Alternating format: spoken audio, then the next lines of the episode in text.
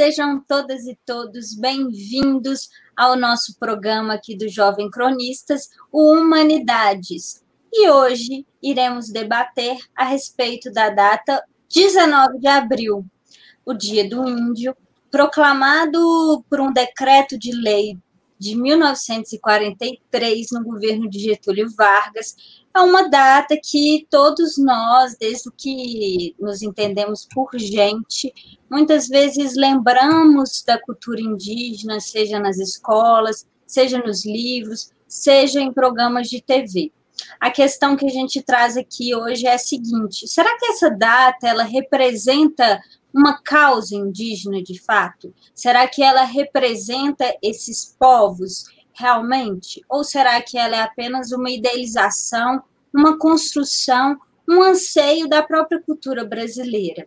Para esse debate de hoje, a gente traz a nossa convidada, a professora de História, mestra e doutorando pela UFOP, Helena Paula. Seja bem-vinda, Helena. Oi, Andréia. Oi, pessoal. Obrigada por me receberem. É um prazer estar aqui com vocês hoje. É, e eu preparei algumas coisas assim para a gente debater, mas, Andréia, você sabe como que eu falo, né? Então, pode me interromper a hora que você quiser.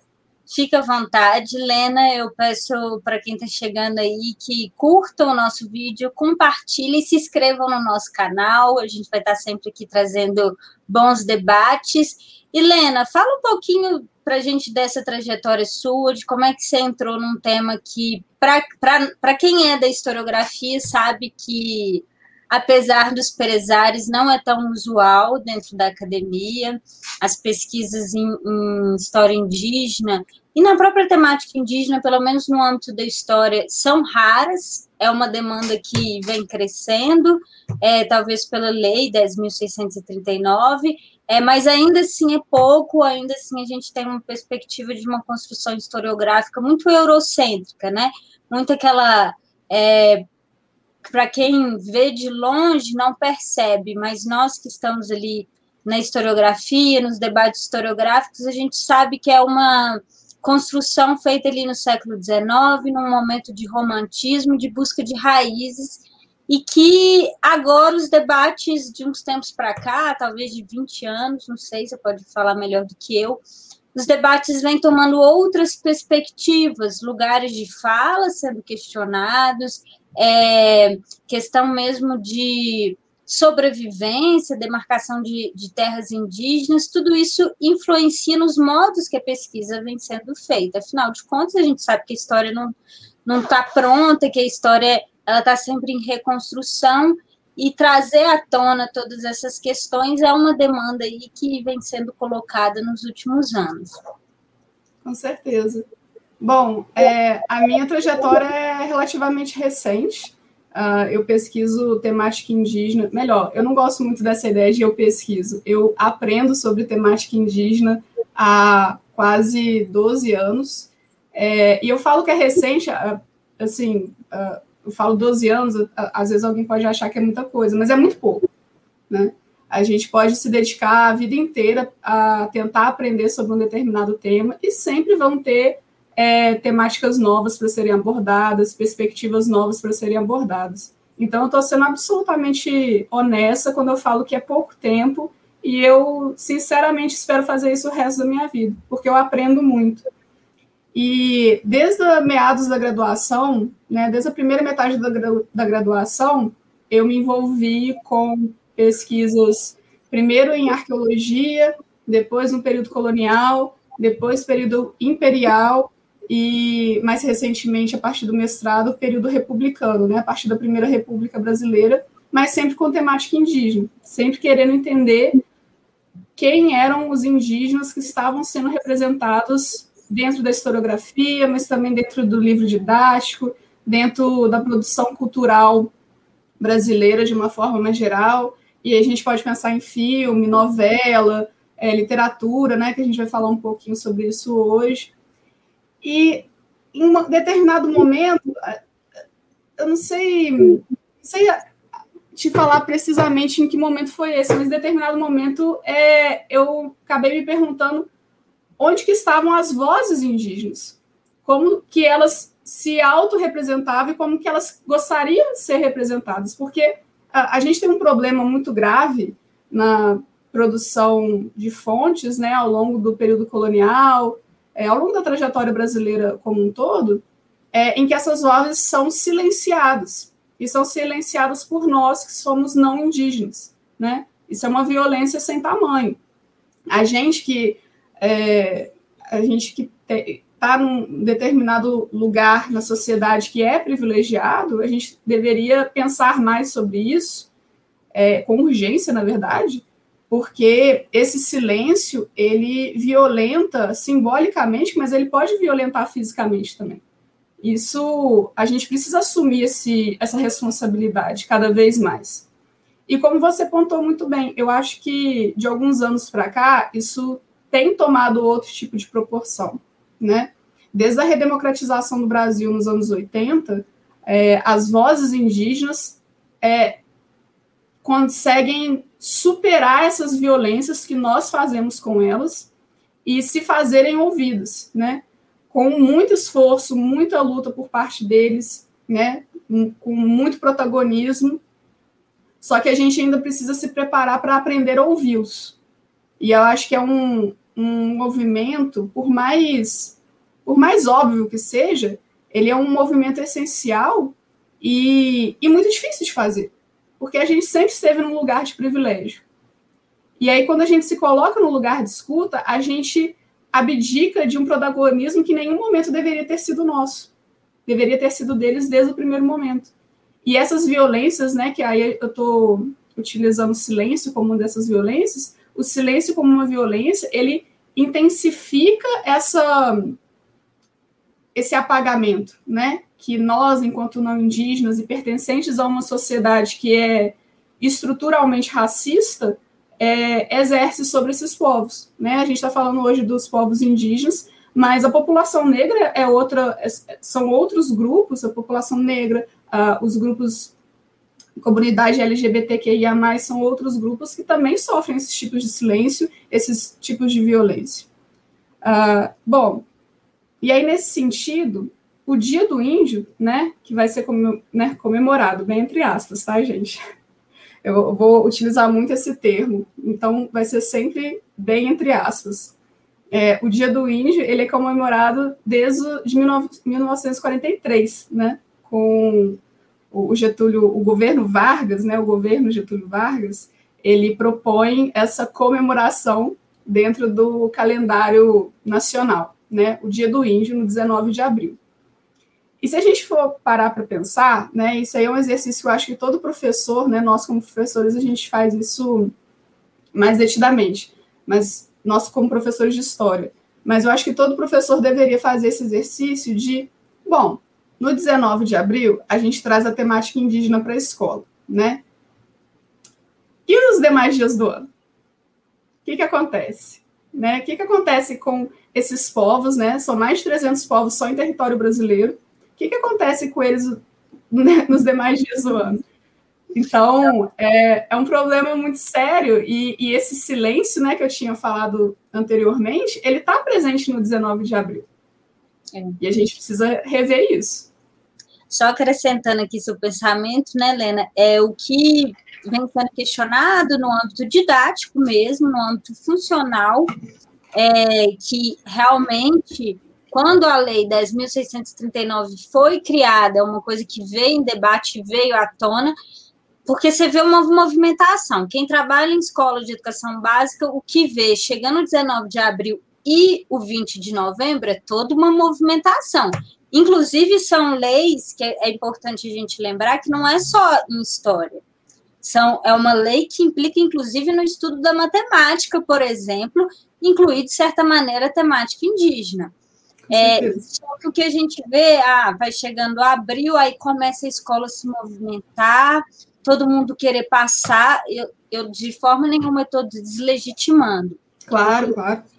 Eu, enquanto professora de educação básica, entendo que muitas vezes nos falta toda uma, uma outra estrutura, livros didáticos, discussões que deveriam vir de cima para a gente estar tá podendo construir uma outra forma de educação. Mas é notável. essa diferença, essa ruptura, essa movimentação, assim. Aí o que eu acho, né, com essa expansão democrática, as pessoas elas estão, opa, virou um pouco o 19 de abril uma coisa muito deslocada, talvez até mais do que o 20 de novembro, posso estar errado, tá? A respeito de Estou é, colocando em perspectiva, tanto 20 de novembro quanto 19 de abril são coisas muito diferentes, viu, gente? Uhum. Para a gente falando, de forma nenhuma eu coloco na, na mesma bandeja, é, mas parto da premissa da lei, sim, né? E passo da, pre, da premissa também de, de formação cultural, de toda uma discussão de apagamento historiográfico e de uma reivindicação desses grupos do não apagamento na formação cultural brasileira. Então, acaba que o dia do índio ficou uma coisa, você vai, talvez, você pode discordar de mim, mas caricata. Não, não discordo, não, completamente. Eu, criança, você vai lembrar também, gente vestindo de índio para ir para escola. Quem dera se fosse só de quando a gente era criança, né? A gente vê isso é. acontecendo o tempo todo. Inclusive agora na pandemia, né? É, eu, eu, tenho, eu acompanho algumas escolas, né? Instagram de algumas escolas, professores que que eu admiro muito. Isso aí, o que a gente está falando aqui, galera, não é um, uma, um início de uma caça às bruxas. Ah, aquele professor está errado, aquela escola está errada. Não é isso. A questão é que a gente faz parte de uma sociedade que tem isso naturalizado no nosso dia a dia. E é preciso a gente começar, é isso que a Andrea falou, a gente precisa começar a desconfiar, a estranhar dessas coisas, é, não só porque a, a, lei ajuda muito, né, tanto a, 11.639 quanto a 11.645. É, então, são duas leis que são importantíssimas na trajetória de legislação no que tange a educação no Brasil. São marcos fundamentais, a gente não está negligenciando isso. Só que quando essa demanda de obrigatoriedade tá, fica na lei e aí exclui a responsabilidade da escola, mas também de é oferecer ao professor tempo e espaço para poder se aperfeiçoar, para poder é, se adequar a essas novas demandas, é, a, a, gente está falando de um problema que é da estrutura, né? Então, não é do professor individualmente, não é da escola individualmente, é da sociedade. E aí, quando a gente, né, a gente está, a Andrea tocou no ponto da lei que eu acho que é muito importante. Quando a gente fala da lei, a lei está escrito lá, é, a obrigatoriedade de abordagem de é, história e cultura africana, afro-brasileira e indígena é, para todo o currículo escolar, com ênfase em literatura, artes e história.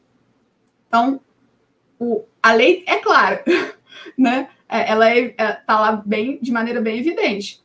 O, o, a obrigatoriedade é de todas as, as disciplinas. Só que, como a, a Andrea falou muito bem, quando que a matemática faz essa abordagem, né? Ainda mais considerando o Brasil, que tem uma produção de materiais, né, que chama etnomatemática, uma abordagem sobre materiais de etnomatemática enorme. É enorme, gente, é muita coisa. Onde que isso aparece no currículo escolar? Né? E aí eu estou falando da escola formal, né, da educação formal, porque a gente tem que pensar também que a escola indígena ela funciona de uma maneira um pouco diferente do que a, a escola formal funciona. A lei mesmo, ela é direcionada a escolas formais, que, né, educação formal, perdão, uh, que é o quê? É para as pessoas não indígenas. A lei, ela parte do pressuposto que precisa de abordar determinados tópicos dentro de sala de aula, porque a escola é um lugar privilegiado para esses debates, é um lugar que deveria ser, né, na maioria das vezes, pelo menos, que deveria ser seguro para abordar esses temas, é, mas a, a lei é direcionada para a escola para repensar essa estrutura racista ao qual a nossa sociedade ainda se baseia, né? Então, a ideia do Dia do Índio, ela é baseada também nesse racismo. Né? Em 43, que foi quando foi promulgado né, o Dia do Índio, foi oficializado o Dia do Índio, é, o Brasil vivia o que a gente chama, o que se chama na história né, de marcha, é, marcha ao oeste. né, dentro do governo Vargas. E essa marcha ao oeste, ela não passa de uma, uma expansão da fronteira agrícola, fixação da população para determinados é, espaços dentro do território brasileiro que, perante a ótica colonizatória, né, perante a ótica racista, perante a ótica de, de Brasil é, rumo à modernização e ao progresso, são terras que estariam vazias. Só que elas não estavam né? Essa expansão dessas fronteiras agrícolas e fixação da população, ela excluía os povos indígenas, como ainda exclui, né? Então, se a gente fala do Dia do Índio, a gente tem que tocar nesses assuntos, né? A gente tem que perguntar, ah, por que em 43 teve esse Dia do Índio? Porque não era para valorizar os indígenas, os povos indígenas, lá da primeira, da primeira República, não, perdão, lá do Estado Novo. Não era. Era para valorizar um indígena que era do passado. E aí é, entra o problema do silêncio que, que eu comecei falando. Né? Esse indígena do passado é diferente daquele indígena do período do Estado Novo. Né? E quando você retoma, né, tanto livro didático, quanto literatura, quanto em novela, filme, seriado, enfim, em várias formas de produção cultural, você retoma só esse indígena do passado, ou melhor, desculpa, eu não vou falar esse indígena do passado, vou falar esse índio do passado, porque o índio é um termo pejorativo, tá? E eu vou explicar do porquê que eu vou usar o do termo índio. É, quando você, re, você utiliza apenas e valoriza apenas esse índio, que é pejorativo, que é, eu vou falar um pouco mais sobre isso, mas que é esse índio do passado, você está excluindo aqueles povos indígenas que estavam ali no presente do período do Estado Novo. Assim como você continua fazendo isso agora. Quando você retoma a comemoração, bem entre aspas, do Dia do Índio, dessa forma que a André falou, que, por exemplo, na nossa infância, né, André, que era, ah, vamos fazer um, uma pintura no rosto da criançada, vamos fazer um cocar de papel crepom, e pronto comemorou-se o Dia do Índio, você está fazendo isso, você está violentando esses povos indígenas no nosso presente, século 21, 2021, para dar lugar a um indígena idealizado, a um índio, né, o termo pejorativo de um passado que a imagem, a, a imagem não, mas a mensagem é, nas entrelinhas que se passa é um índio que não existe, que não existe mais. E aí a gente entra na questão do índio, é, que é o termo pejorativo. Índio, gente, é, eu não lembro agora, né? Faz muito tempo que eu saí da escola. Mas é, índio é um, se eu não me engano, é um elemento químico que está lá na tabela peri periódica. Tem até uma piadinha né, sobre isso, né? Índio não é a pessoa. E assim, é, eu, eu posso estar equivocado, porque eu acho que quando a gente procura é, uma uniformização do que, que os povos indígenas do Brasil querem dizer, a gente já está começando errado. A gente tem que lembrar que são mais de 300 povos, eles não vão concordar em tudo. Eles vão discordar e está tudo bem.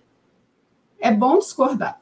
Né? É bom a gente ressaltar a pluralidade que existe entre essas pessoas, dentro desses povos. Ninguém pensa igual e está tudo bem não pensar igual desde que haja respeito né, com o outro, com a existência do outro, com, a, com as crenças do outro. Mas quando é, a gente fala do termo índio, há uma certa unanimidade de que é um termo que não é bem visto por eles.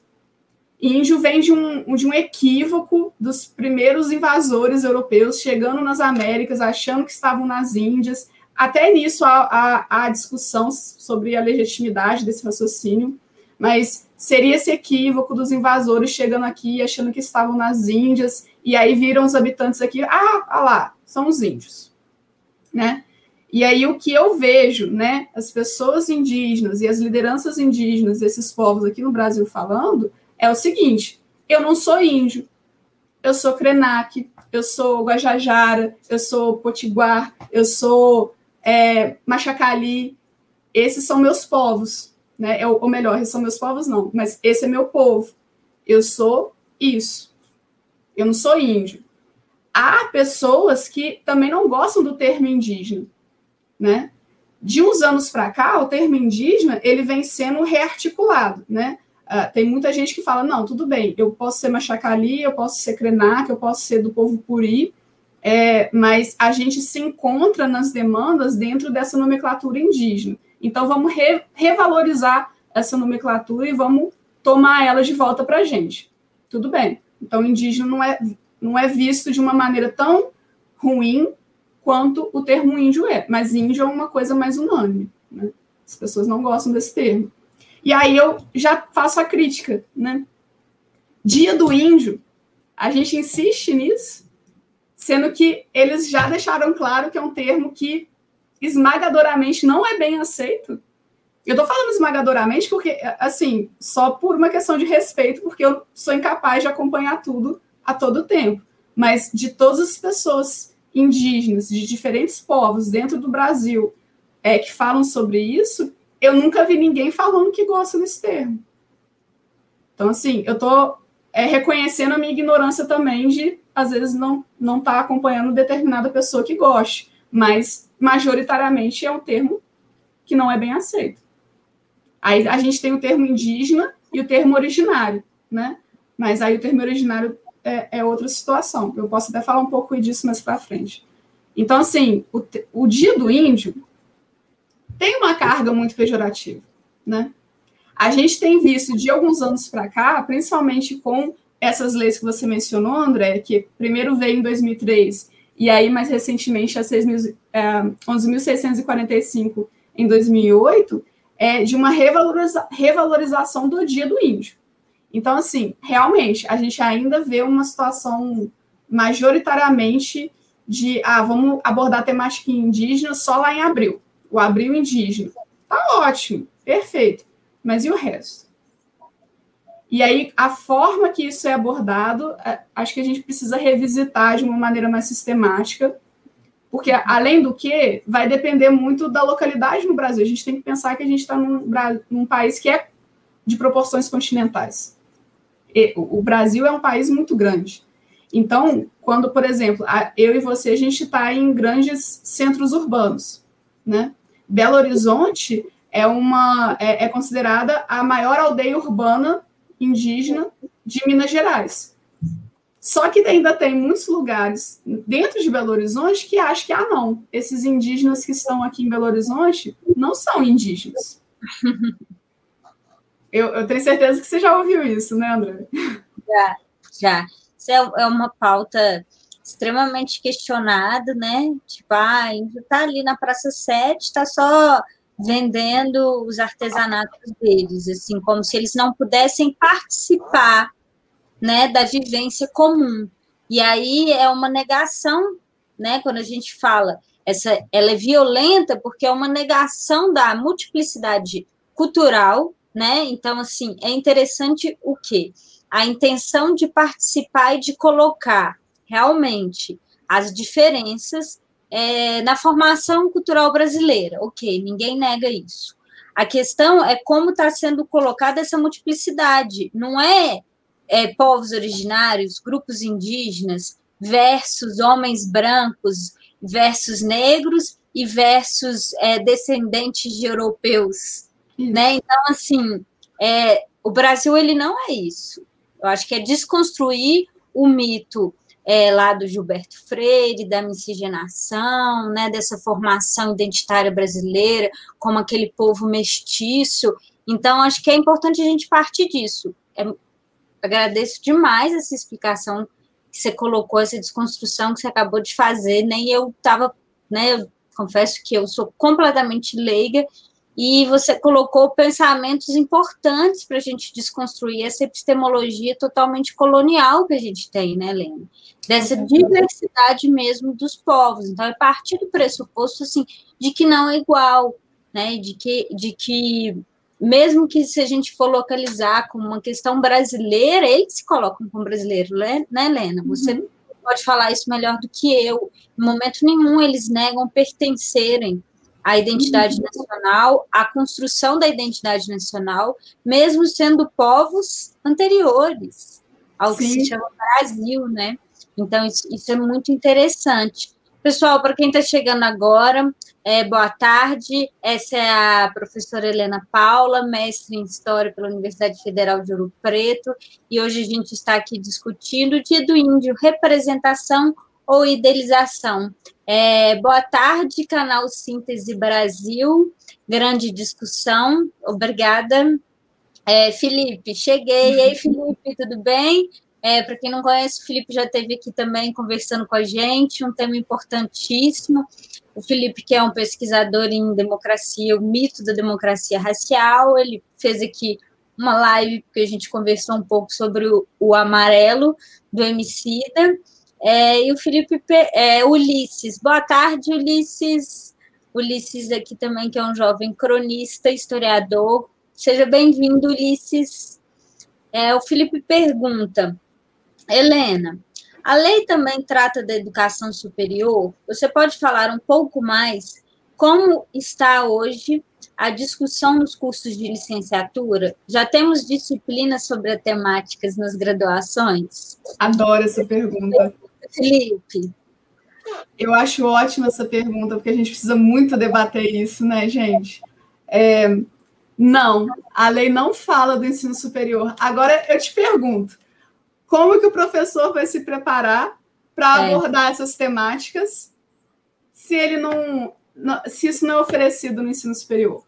É claro que assim, da mesma forma, gente, quantas universidade, universidades de qualidade, universidades públicas tem no Brasil? Tem várias. Eu não posso falar por todos. Eu acho que ninguém pode falar. Eu acho que há universidades e cursos de licenciatura que estão mais à frente do que outros, né? Dito isso, por exemplo, na UFMG, a gente sabe que existe um outro tipo de debate em relação às temáticas indígenas. Né? Na UFMG, há o curso é, interdisciplinar para formadores de professores indígenas. Né? Na Unicamp, por exemplo, você tem um vestibular específico para a entrada de alunos indígenas, valorizando os conhecimentos deles, que isso, assim, é sensacional. O NB também. Então, assim, a, a Federal da Bahia também. Então, assim, tem muito curso que é excelência, tem muita universidade que é, é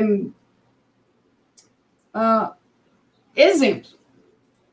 Há outras universidades que uh, estão um pouco atrasadas nesse, nesse sentido, né, de implementação, né? É, não vou, não vou falar especificamente quais são, porque não, me diz respeito também, e também, porque são muitas, né?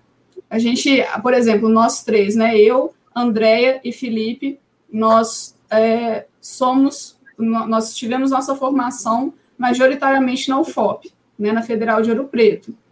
A UFOP tem se atualizado um pouco nisso, de maneira tardia, né? E de maneira tímida. Isso é porque especificamente são professores que negligenciam o debate? Não, não necessariamente.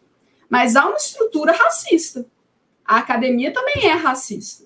A gente não pode negar isso, né? Uhum. Agora, a gente tem que valorizar também as forças, incluindo nós três aqui, que fazemos movimentar, fazemos determinadas demandas e exigências, e isso vai modificando a longo prazo.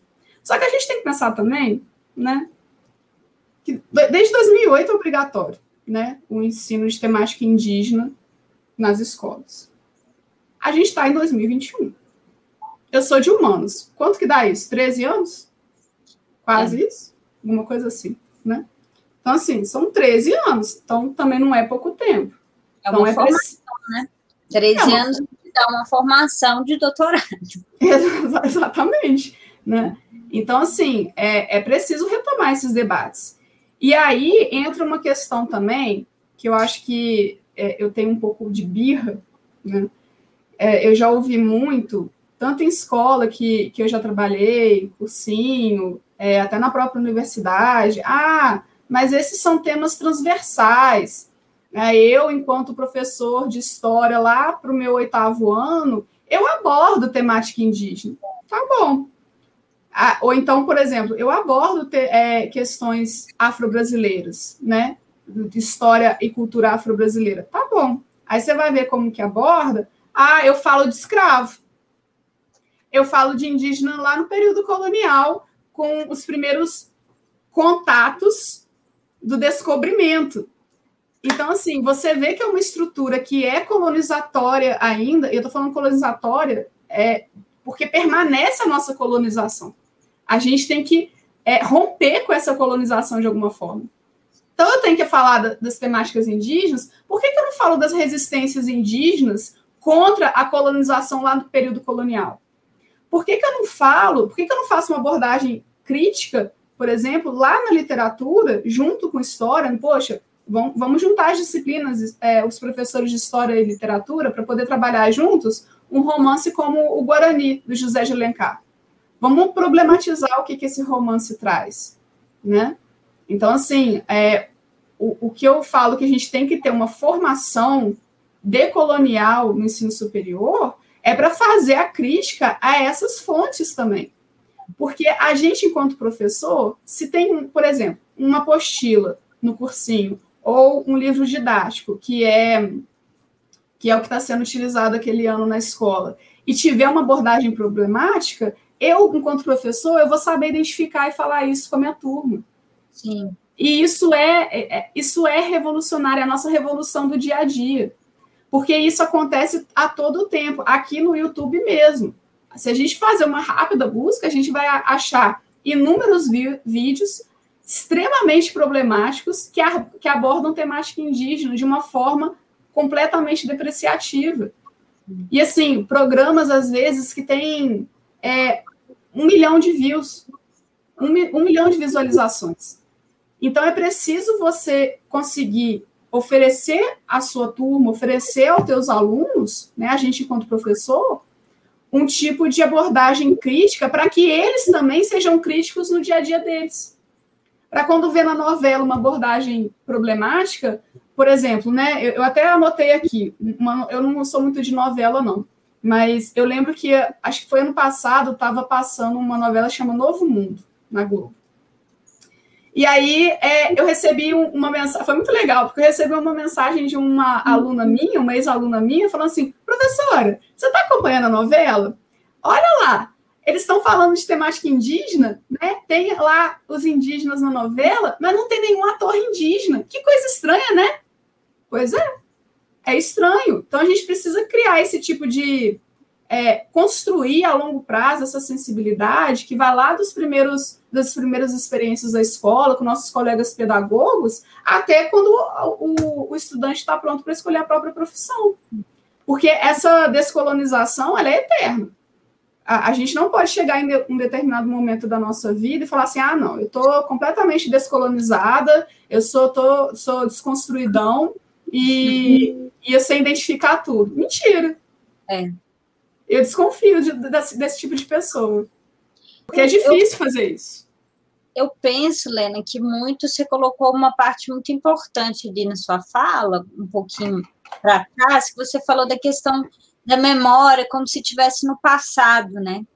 E aí é um problema, talvez, da, da, do próprio ensino de história aqui, né? Que eu acho que cabe mais eu falar mais do ensino de história, no sentido assim, é ah, os povos indígenas estão só ali na colonização. É o perigo dessa transversalidade. É o perigo das licenciaturas tratarem só como conteúdo transversal.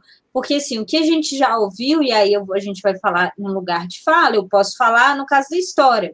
Não sei o que os professores de português têm para falar, nem os de matemática. Mas no caso de história, o que a gente ouviu é: dá para tratar isso em América 1. Eu fiz uhum. duas disciplinas de América, sabe? Onde que eu vou ver todos os povos originários, todos os povos da Terra, da América Latina toda, da América Central toda. E aí, o que, que acontece? Aí, quando chega o professor na sala de aula, eu preciso passar Brasil Colônia realmente para os meus estudantes. Então, fica, se constrói uma consciência histórica desses povos, desses sujeitos, localizados só no passado, o que acaba contribuindo para o que a gente está falando aqui, um genocídio cultural. Sim. Um genocídio, um apagamento cultural. Esses povos estão vivos, esses povos não pertencem ao passado esses e eles têm muito a dizer. E movimentando. A cultura é algo que está em movimento, a gente sabe disso. Então, a cultura deles também não acabou. A cultura deles não, não parou ali não basta eu saber que a ah, tapioca, todo mundo sabe que a tapioca veio de uma tradição. Quantas coisas, mas não só. O que eles mantêm ou não é inúmero, né? A partir disso a gente uhum. constrói milhares de coisas. Então eu acho que claro que a gente sabe, né? É, sem querer julgar aqui nenhum curso, nenhuma grade, a gente sabe uhum. que é uma uhum. que né, os coletivos, nossos colegas historiadores, historiadores estão sempre ocupados em fazer. Mas é preciso um pouco, não basta só teoria, metodologia, epistemologia. É preciso conteúdo, né? Uma das coisas que eu particularmente questionei, uma briga que a gente tem no caso ali do, né, a gente está falando aqui, no caso da UFOP, eu questionei sobre a língua, é um, é um debate que existe no interior ali da UFOP, do, do programa de pós-graduação, sobre as provas de língua estrangeiras, porque, para quem não sabe, todo programa de pós-graduação exige línguas estrangeiras como prova. E aí é sempre falado que é necessário um pós-graduando ele ter essa instrumentalização de acesso para pesquisa, a fonte. Agora, é uma coisa que eu questiono, uma questão minha. 70% dos estudos usam fontes brasileiras. As línguas brasileiras não são o inglês e o francês. E como é que fica o uso de fontes, por exemplo? Eu não sei nada de tupi-guarani. Né? A, a língua matriz do português, então eu não vou ter acesso a nenhuma documentação que exija de mim o tupi-guarani. Então, quando a gente fala de estruturas acadêmicas que são coloniais, que são brancas, e assim sendo, elas são racistas, parte da premissa de não se questionar Isso. o que permanece. Então, você tem que questionar quando se fala ah, a, a língua estrangeira é uma instrumentalização. Ninguém está falando que ela não é uma instrumentalização, mas ela é uma instrumentalização de quê? De qual cultura? Então, é estar tá sempre questionando. O estudante, ele tem que vir a questionar o que ele está vendo, né? Como o caso desse sua aluna, que te questionou, mas espera aí, quer haver representação, mas sem dar acesso, sem dar o, o, o, né, o indígena, é, eu fico até com dificuldade de como falar, sabe, Lena? Realmente eu não, eu ainda não desconstruí, eu sou absolutamente colonial, realmente, no meu posicionamento a respeito de cultura indígena. Mas é isso. Não existe atores originários indígenas? E como tem, né? Eu quero, eu quero entender assim, da onde que vem essa. Eu quero entender, não. Até entendo da onde que vem mas persistir nisso não é justificável. Não, não, não, a gente não pode persistir nessa, nessa facilidade de falar, ah, não, não tem tanto ator indígena assim. Não tem. Se não tem, não tem por quê. Assim, estou duvidando do, do, de falar que não tem também, porque tem. Né? Tem Eunice Baeta, quer ver? Eu, eu fiz, tem duas, dois atores que eu não conhecia de uma série Parece que é uma série recente da Globo também, do, do tá no Globoplay, eu não, não vi ainda, eu vou ver. Chama Aruanas, que é a Kai Sara e o Abraão Maziruna, né? Os dois são indígenas, os dois fazem parte né, do elenco dessa série lá, que não sei do que, que se trata, vou procurar saber. Mas se você procurar, tem sim. Agora, essa ideia de não ter, tá vindo de onde? Não tem ou você não conhece? Uhum. É uma questão também, por exemplo, ah, é, não tem autores indígenas no Brasil. Opa, como não tem, meu amigo? A gente hoje, hoje em dia a realidade é a seguinte: hoje em dia a gente tem internet. A, gente, a internet é uma ferramenta maravilhosa e que poucas pessoas sabem realmente utilizá-la. Você tem internet na palma da sua mão, no seu celular, minha gente. Como é que você fala que você não consegue encontrar um autor indígena, um ator indígena, né? um intelectual indígena, um professor indígena, um médico indígena, tem sim. Agora, o seu racismo está te impedindo de ver. Né? Não o seu Andréia, tá, gente? Nem duvido muito que esteja de alguém que esteja ouvindo aqui. Talvez o meu mesmo que não questiona muitas vezes a origem desse sujeito, desse sujeito que está ali. Realmente, eu acho que no âmbito político, no âmbito público, todo mundo é igual, mas todo mundo tem origens diferentes. É, por que Deveria que ser igual, né? Exatamente. Sabe por que, que só umas são acentuadas, só umas são claras, Sim. só umas são resistentes, entende? Então, é a partir dessa premissa que, que deve ser questionado Com o certeza. apagamento, sim, sabe? É... E aí tem dúvida, desculpa te interromper, mas é, você tocou num ponto fundamental. Esse apagamento, ele existe de diversas formas, né? A própria idealização de como, como que é a figura indígena. Ah, é aquela pessoa que vive lá no mato, com pouca roupa, é, cabelo lisinho, preto e corte de cuia. Não. Eu tive um problema muito sério uma vez, é, de um aluno indígena, né? Ele é da etnia Puri, né, do povo Puri, é, que, que também está aqui no, em Minas Gerais, tradicionalmente em Minas Gerais, e é um povo que, salvo engano, ainda não foi reconhecido pela FUNAI. A FUNAI encara o povo puri como extinto. Né? Isso é um problema muitíssimo sério, porque o povo puri, por exemplo, tem alunos do povo puri na Federal de Viçosa, né? aqui na Serra da Mantiqueira, né? na, na divisa entre Minas Gerais, é, Rio de Janeiro e São Paulo. O povo puri está todo por aqui. E aí, é, esse, esse meu ex-aluno aparece, ele é, ele é do povo puri, e ele não tem esse estereótipo de fenótipo. Né? Ele não é, é esse moreno claro, é, com. Eu estou falando os termos que são utilizados, tá, gente? Não concordo com nenhum deles. Esse moreno claro, com o, o cabelo liso, escorrido e corte de cuio.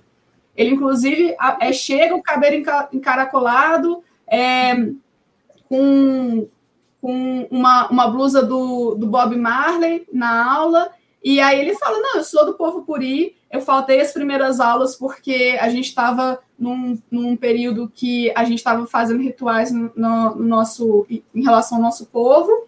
E, e é isso. E assim, é, as pessoas, eu, eu, eu, ouvi isso, presenciei isso, de inclusive professores falam: não, ele é índio, não.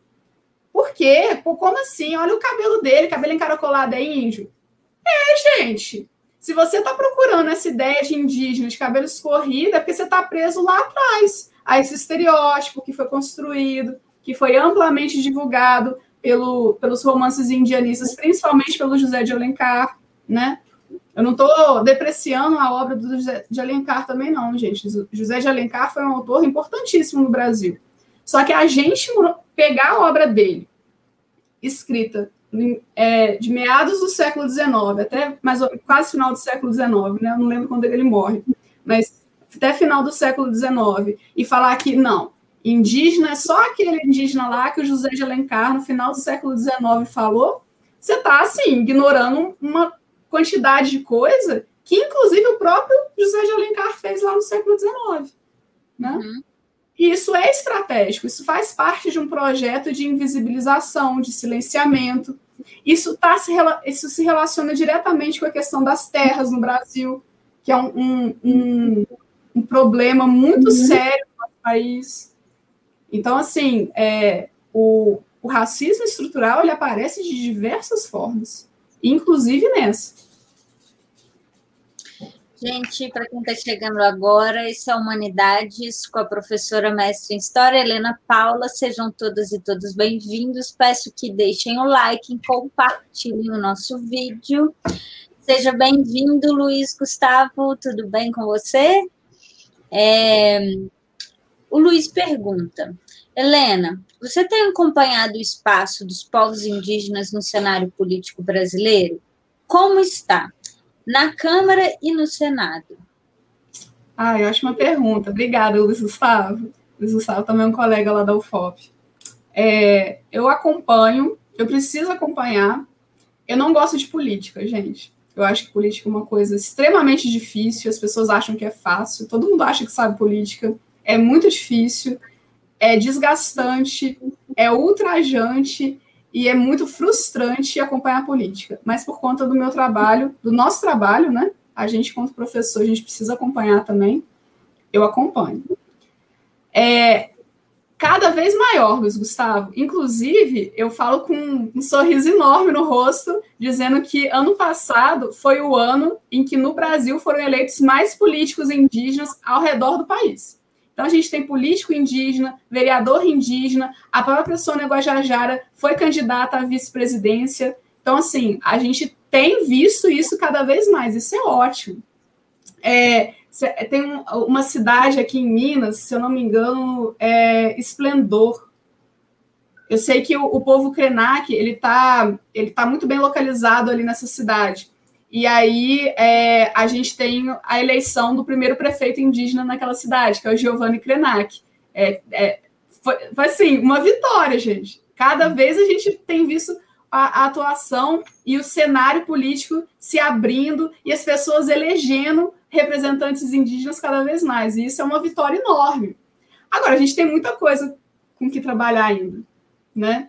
Por exemplo, em questão da Câmara do Senado, a gente tem uma bancada ruralista, e aí, olha a parte ruim né, de acompanhar a política. A gente tem uma bancada ruralista fortíssima. E aí não é só desse governo, infelizmente.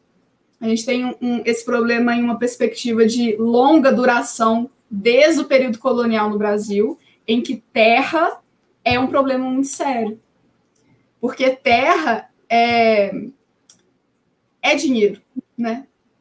E aí, ó, quando a gente entra nessa lógica, né, que é capitalista e, de, e que ganha força na Primeira República, de que o Brasil tem que é, continuar na caminhada rumo ao progresso, a terra faz parte. Porque a terra é veículo de exportação, ela é, ela é, é ela, ela é ponto e objetivo fundamental de determinados debates que não ficam só em âmbito intelectual, né? não ficam só lá na Câmara e, e nas instâncias é, do, da administração política no Brasil, federal, é, estadual, municipal, tá, gente? Estou falando de tudo mesmo. Sem querer generalizar, mas generalizando um pouco. É, o problema da terra, ela sai desses âmbitos e vai para embate físico, né? A gente tem massacres todos os dias, a gente tem um genocídio, um genocídio velado dos povos indígenas todos os dias por conta de terra. Eu, essa semana que passou agora, no começo da semana, eu vi uma, uma reportagem é, de garimpeiros sendo vacinados, né, vacinados em relação a, a ao Covid-19, para continuarem o garimpo ilegal em terras indígenas. Uhum. E esses garimpeiros, eles assassinam essas pessoas. Sim. Isso está acontecendo agora, né? Então tem isso, tem a, a falta de demarcação de terras é um problema muito sério, porque com a, principalmente com a, a redemocratização do Brasil em, nos anos 80, mas bem antes disso também, é, existia um plano de demarcação de terras indígenas que deveria durar, se eu não me engano, no máximo cinco anos, né, desde a Constituinte Cidadã, desde 88. E esses cinco anos se passaram, dez anos se passaram, 20 anos se passaram, e tem várias terras que ainda não nem iniciaram o processo de demarcação, que é longo, que é longuíssimo. Então a gente vê gerações e gerações nascendo, vivendo e morrendo desses povos sem a garantia real dos direitos deles. Uhum. Então, assim, é, é legal, é, é, legal não, não é legal a gente ter que falar sobre isso, mas é importante a gente falar sobre isso, porque é, apesar de não estar tá lá no currículo escolar, né, a gente, quanto professora, professores do ensino básico, apesar de não estar lá no currículo escolar que eu tenho que falar de terras indígenas, isso se vincula ao conhecimento histórico. Nossa, eu quase arranquei meu fone aqui. Histórico, sociológico, geográfico.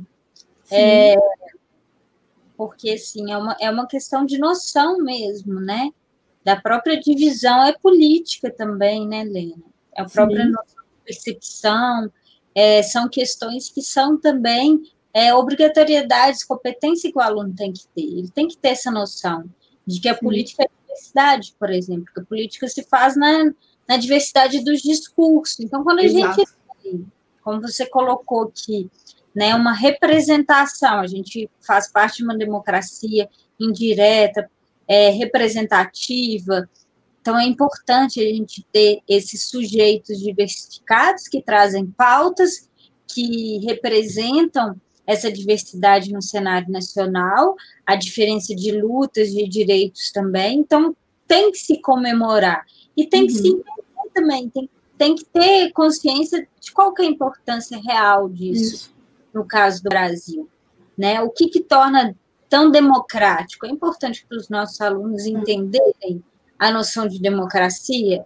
É importante isso, vivem nela, eles que a gente vai construir elas e eles continuarão construindo isso. elas.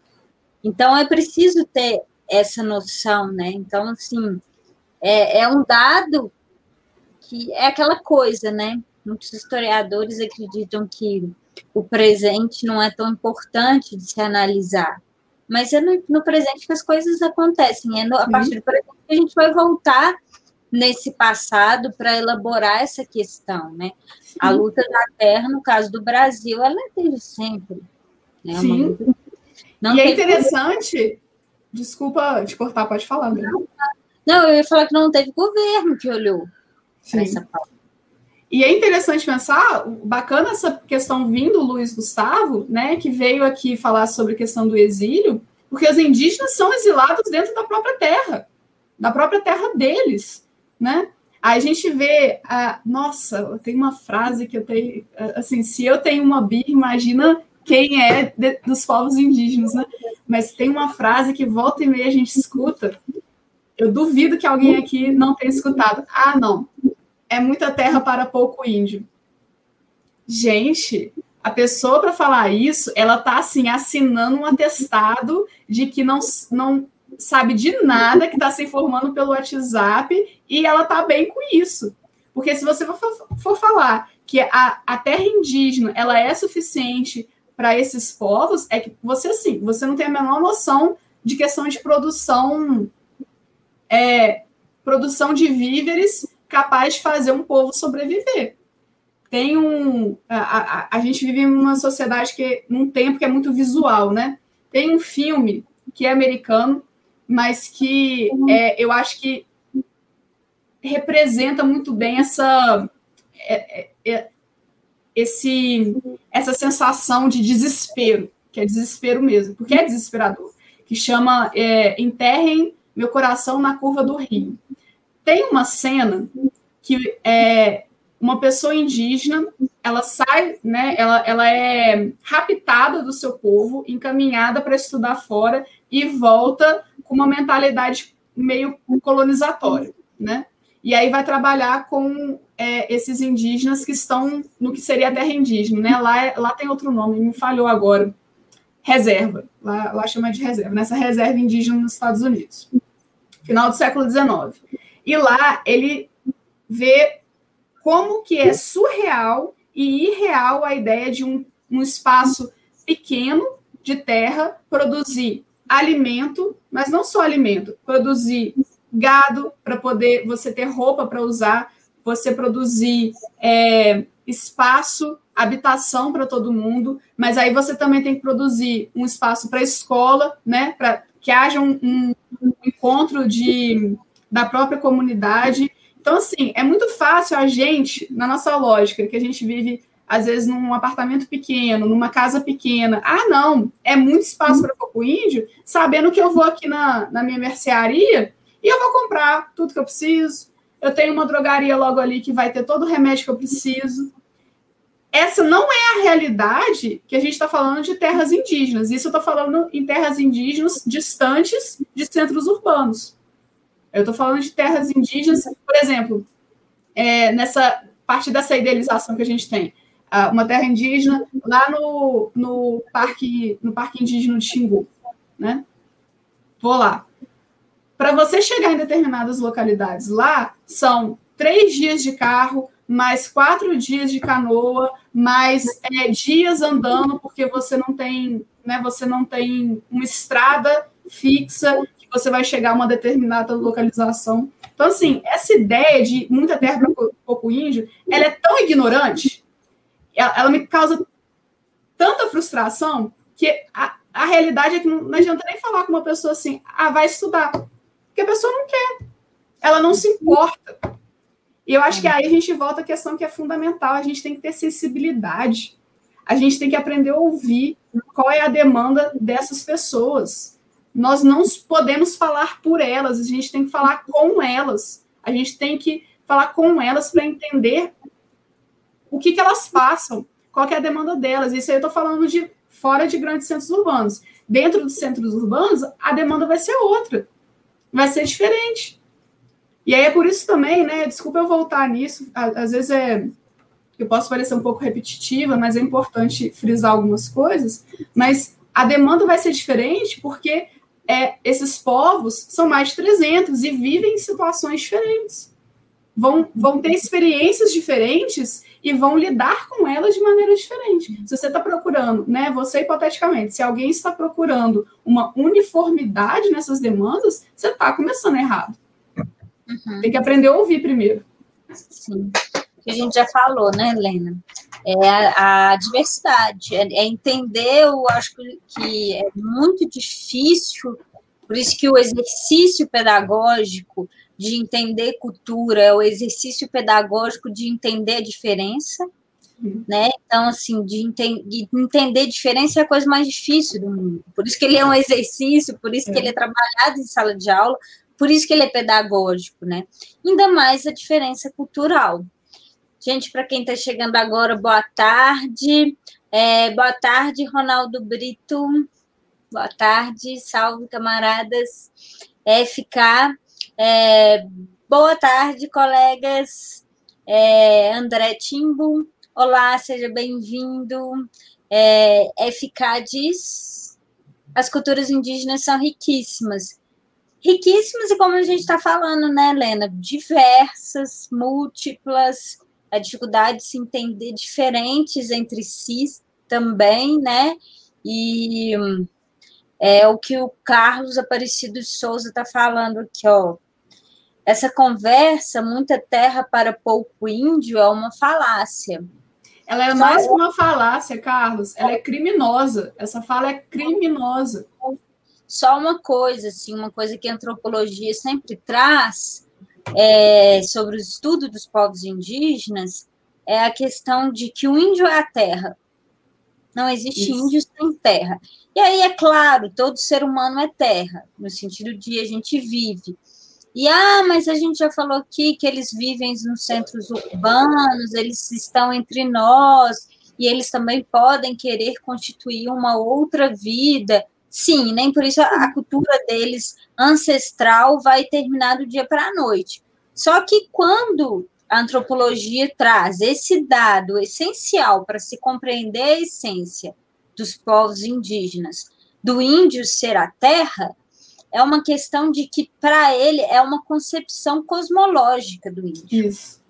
No sentido de que não existe não existe separação, é, é complicado, assim de se compreender mesmo.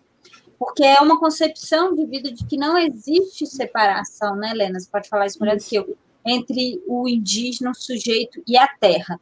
O rio morre, eles morrem por dentro, porque morre toda a natureza. Então, o que aconteceu no Vale do Rio Doce, e a gente teve casos de indígenas morrendo de depressão, é porque se matou a essência.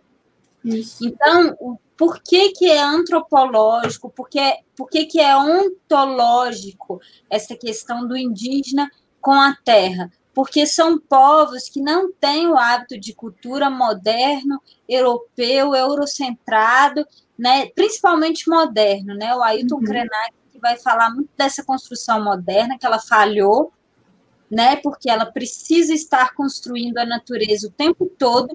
Então, essa artificialização da natureza, de construir as coisas, prédios, de, de, né, de interferir o tempo inteiro na natureza, ela é uma construção europeia e branca.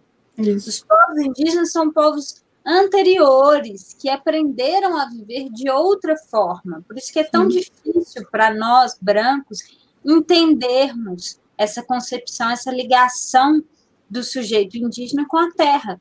Sim. Porque ele não separa, é como se fosse a respiração dele fosse, e é, é como se fosse, não, e é, né? é difícil, é. mas é porque, é porque nós vamos na padaria e nós compramos um pão que foi feito de, passou por vários processos industriais para chegar até a gente. Existe toda uma separação no nosso mundo, né, no mundo branco europeu moderno, né, para o sujeito, entre aquilo que eu convivo ou não. Isso é inconcebível para o sujeito indígena. Então, é por isso que o grau de violência é fortíssimo é. na discussão entre terra e indígenas. Ele é muito forte, ele é degradante. Então, quando a gente fala uma violência que perpassa cinco séculos no caso do Brasil, as pessoas não têm dimensão do que a gente está falando. Porque não elas tem. Porque nós somos etnocêntricos por natureza também. Sim. Apesar e, de tudo, né? Nós, pessoas não indígenas, André, nós somos pessoas deficientes. A gente é deficiente porque a gente escolheu romper com a coletividade.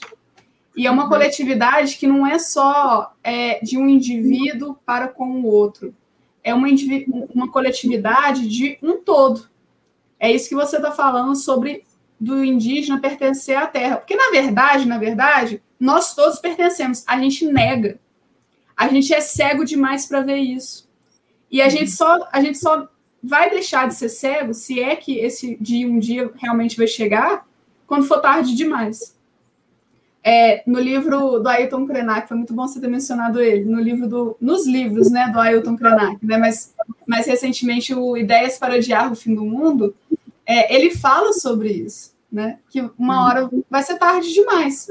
E não é só uma questão é, de um horizonte de expectativa é, pessimista, é, de um fim apocalíptico. Não é isso, é o fim da gente, que já está acontecendo. Então, essa ideia, a, a gente tenta comparar por, é, assim, de, de, com algumas palavras né, que são mais habituais a gente, por exemplo, solidariedade, empatia, porque a gente perdeu essa experiência de coletividade, do eu ser você também. Sim. o, o, que te atinge não vai me atingir porque eu, eu gosto muito de você, apesar de eu gostar muito de você, mas não é porque vou, vai te atingir porque eu sou solidária a você, é porque eu sou você também. É um, uma ideia coletiva que a gente, a gente, enquanto não indígena, a gente não tem noção do que, que é. A gente perdeu isso. E o, o triste é que a gente escolheu perder isso. A gente escolheu separar. Né, lá no início da modernidade, com, com os iluministas, a gente escolheu separar história de natureza. Como se uhum. fossem coisas separáveis, e elas não são. A própria a gente da natureza. Isso. O próprio ato de pensar da natureza, assim, está nos gregos. Sim. Né? A observação foi... distanciada. E, e, foi uma, uma escolha é, cunhada de maneira muito etnocêntrica, como se fosse algo para valorizar a superioridade humana. Por que raios a gente é tão superior assim? Uhum. E aí entra a questão também, é o, não é qualquer ser humano né? É o ser humano branco, europeu ou descendente de europeu. Todo o resto não. A gente está falando aqui de, de, dos povos indígenas, mas e os povos africanos? Os asiáticos também, em relação a uma história ocidental versus história oriental, a gente não sabe nada de história oriental. A gente não se interessa. Eu estou falando a gente, não é eu e a Andrea, não, tá, galera? Eu estou falando a gente enquanto sociedade a gente não se interessa, a gente é construído para não se interessar, porque é mais fácil não se interessar, porque aí a gente não vai é, se sentir prejudicado quando essas violências se transformam em violências físicas, por exemplo. Eu lembro de uma aula, foi uma aula muito marcante para mim. Eu estava como professora substituta na UFOP, foi uma das minhas primeiras turmas que eu peguei lá.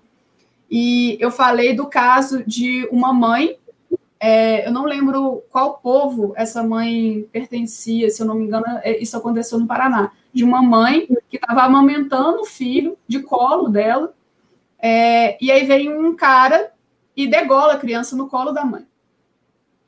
A, a mãe e a criança são pessoas indígenas. E aí teve uma comoção na época, uma certa comoção, né? Que aquilo era um absurdo, mas o cara era maluco, não sei o que, não sei o que lá. Cara, apesar, tudo bem, o cara era maluco. Vamos, vamos partir desse princípio. Apesar dele ser maluco, isso acontece todo santo dia, em vários outros lugares, a gente só não fica sabendo. E cadê a comoção com essas outras situações de violência? O CIMI, que é o Conselho Indigenista Missionário, que é uma é, é, é, uma, uma. Eu acho que pode ser considerado como ONG, não sei ao certo, mas é uma articulação importantíssima. Ela, eles lançam todo santo ano o relatório anual de violência contra povos indígenas. Está disponível online, está ali. Qualquer um pode, pode ver isso. E isso não é de agora. Isso é desde o período colonial. Por exemplo, a gente está falando do Dia do Índio, né, que foi promulgado nos anos 40. Né? É, lá em. Desde os anos 50 até os anos 60, é, existia a construção de um documento, é, ficou conhecido como Relatório Figueiredo, que ele, ele documentava a, as atrocidades que aconteciam com os povos indígenas, né? E que o órgão de então, né, que é o órgão predecessor da FUNAI, que é o SPI, o Serviço de Proteção ao Índio, sabia e era conivente e aí, em 64, tem o golpe militar, civil-militar, e em 67, essa, esse relatório é arquivado. Ele é dado como desaparecido até início dos anos 2000, quando ele foi encontrado. Quantas, qual, qual era o tamanho desse relatório? Denunciando as violências, contra os, as violências contra os povos indígenas. Era um documento de mais de 7 mil páginas. Então, assim, a gente sabe o que está acontecendo. Mas cadê a divulgação sobre isso por parte de nós não indígenas e cadê a responsabilização? É. Então, assim, a lei 11.645, ela é, ela, ela é fundamental, porque ela retoma essa obrigatoriedade para nós não indígenas, porque essa lei é para nós não indígenas. A gente tem obrigatoriedade de, de se responsabilizar por isso. Mas ela sozinha não faz nada. A gente tem que proteger a lei para que ela nos proteja. Entende? Interessante. Obrigada, Helena, aí, pelas reflexões. Pessoal, para quem está chegando, boa noite. É, o Luiz Gustavo. É interessante essa relação entre exílio e indígenas desterrados em suas próprias terras. Sim, eu gostei também dessa, dessa relação, viu, Lena? De, de gente, uma forma da gente pensar né, esse conceito do, do, do exílio mesmo, e da uhum. própria noção de terra também, como foi Com falado. É, o Luiz está perguntando se você recomenda alguma plataforma digital com a temática indígena. Nossa, tem tantas. É, a gente dá voz, né? É. Tem muita, tem muita gente. É, eu tenho entrado, por exemplo, no Facebook só por obrigação. Eu tenho acompanhado mais esses debates pelo Instagram, por exemplo. No Instagram, você pode, vocês podem começar, né? Eu acho que é, é sempre essa ideia de, de iniciar o, o, o aprendizado. Mas sigam a PIB no Instagram, que é a Articulação dos Povos Indígenas do Brasil. É, sigam o coletivo Tibira, que é a articulação de indígenas LGBTQIA no Brasil. É, a partir dessas páginas você consegue, vocês conseguem ir ramificando, procurando especificidades desses povos. Sigam a mídia índia, né, que é, se inspira na, na mídia ninja, mas aí é sobre especificamente sobre temática indígena, mídia índia, isso. É, a Rádio Iandê, a Rádio Iandê é a primeira rádio indígena no Brasil, né? Ela é, ela é pre, precursora, predecessora de todas essas plataformas que a gente tem hoje em dia. Então, a Rádio Andê está aí assim, com uma bagagem enorme e muito conhecimento a oferecer. Sigam o CIMI também, né, que eu comentei anteriormente, que é o Conselho Indigenista Missionário. E a partir dessas páginas principais, gente, vocês podem ir, é, assim, refinando seus interesses, procurando, por exemplo, artistas indígenas, é, atores indígenas que a gente comentou anteriormente, lideranças específicas é, dos povos indígenas, né? Sigam o Ailton Krenak, sigam, sigam o Daniel Munduruku, sigam a Júlia Dorrico, que é, ela é, acabou de até defender a tese de doutorado dela em literatura, sobre literatura indígena, Graça Graúna, tem muita gente, muita gente é, eu não conseguiria falar de todas as pessoas que eu gostaria de falar aqui e que devem e merecem ser valorizadas pelos trabalhos que elas desenvolvem há anos. É, então, comecem por essas páginas que eu falei, e aí, com certeza, eles vão trazer um protagonismo para essas pessoas muito melhor que eu poderia fazer aqui. Isso aí, gente. Aí foram algumas dicas de páginas aí para a gente poder dar voz, né? A esses povos aí que são múltiplos, que têm pensamentos diversificados, né, Helena? Que tem múltiplas é, demandas também, demandas que tá vivo, né, gente? Tudo que tá vivo tem demanda, principalmente aquilo que foi silenciado durante tanto tempo. É um ponto positivo da, das mídias sociais, da democratização de acesso. Então, bora lá seguir é, essas páginas. É, lembrando que amanhã vou dar uma dica aqui que tem o Ailton Krenak no Roda Viva. Isso. É incrível, acho que eu particularmente mudei minha vida com acho que minha noção com a pandemia foi outra, né? Eu comecei, eu peguei ele para ler no início da pandemia foi um choque de realidade, mas um choque de realidade necessário. Assim. É um livro super simples que a gente lê, sabe, uma semana a gente já acaba de ler o livro. Para quem não é. tem tempo de ler, então não tem desculpa. É, é como se fosse uma conversa, né? O, a, a escrita do Ailton Krenak é como se você estivesse conversando com ele. Então é uma coisa bem leve, apesar dele tratar de temas pesadíssimos, né? Lembrando que a, a noção de uma escrita dura, chata, difícil, ela é extremamente colonial e europeia, né? Ela é, ela é, a noção de que saber e inteligência só, só cabe à cultura escrita, ela é completamente opressora e ela, ela é europeia, né? De um domínio, ai, os povos de domínio de escrita, nada contra, é... Mas um pouquinho contra também, né? Mas, de fato, é preciso questionar. E é preciso questionar também essa imposição num país em que a cultura oral é tão forte. Com né? certeza. Né? Tanto é, os saberes tradicionais dos povos ancestrais, e aí eu estou incluindo tanto os povos indígenas quanto os povos de matriz africana, são orais né? Você vê que os povos de terreiro, tudo que eles sabem é e, e, é infinito, infinito. A UFMG ela fez um, uma série sobre, sobre os povos, sobre os saberes ancestrais de, de terreiros aqui na região. Gente, os saberes são infinitos, são múltiplos.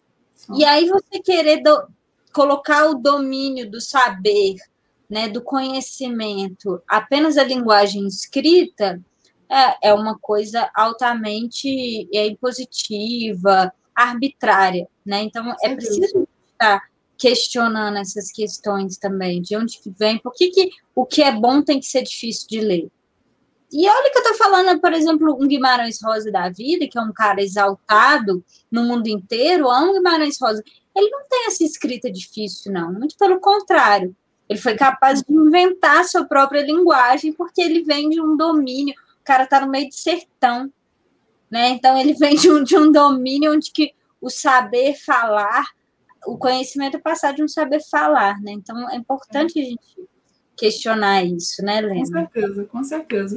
É, mesmo porque uh, até essa, esse próprio conhecimento que é oral, ele é, ele é negado dentro, por exemplo, das escolas, né? A gente é professor, eu vou sempre voltar nas escolas, mas no ensino superior também.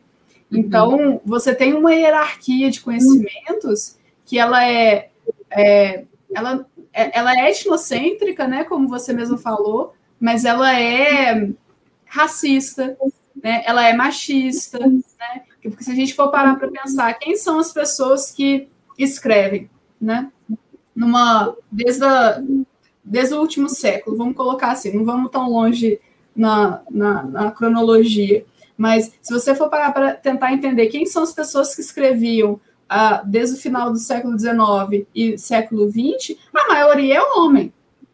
E homem branco, né? Branco entre aspas, né? Mas a maioria é homem branco.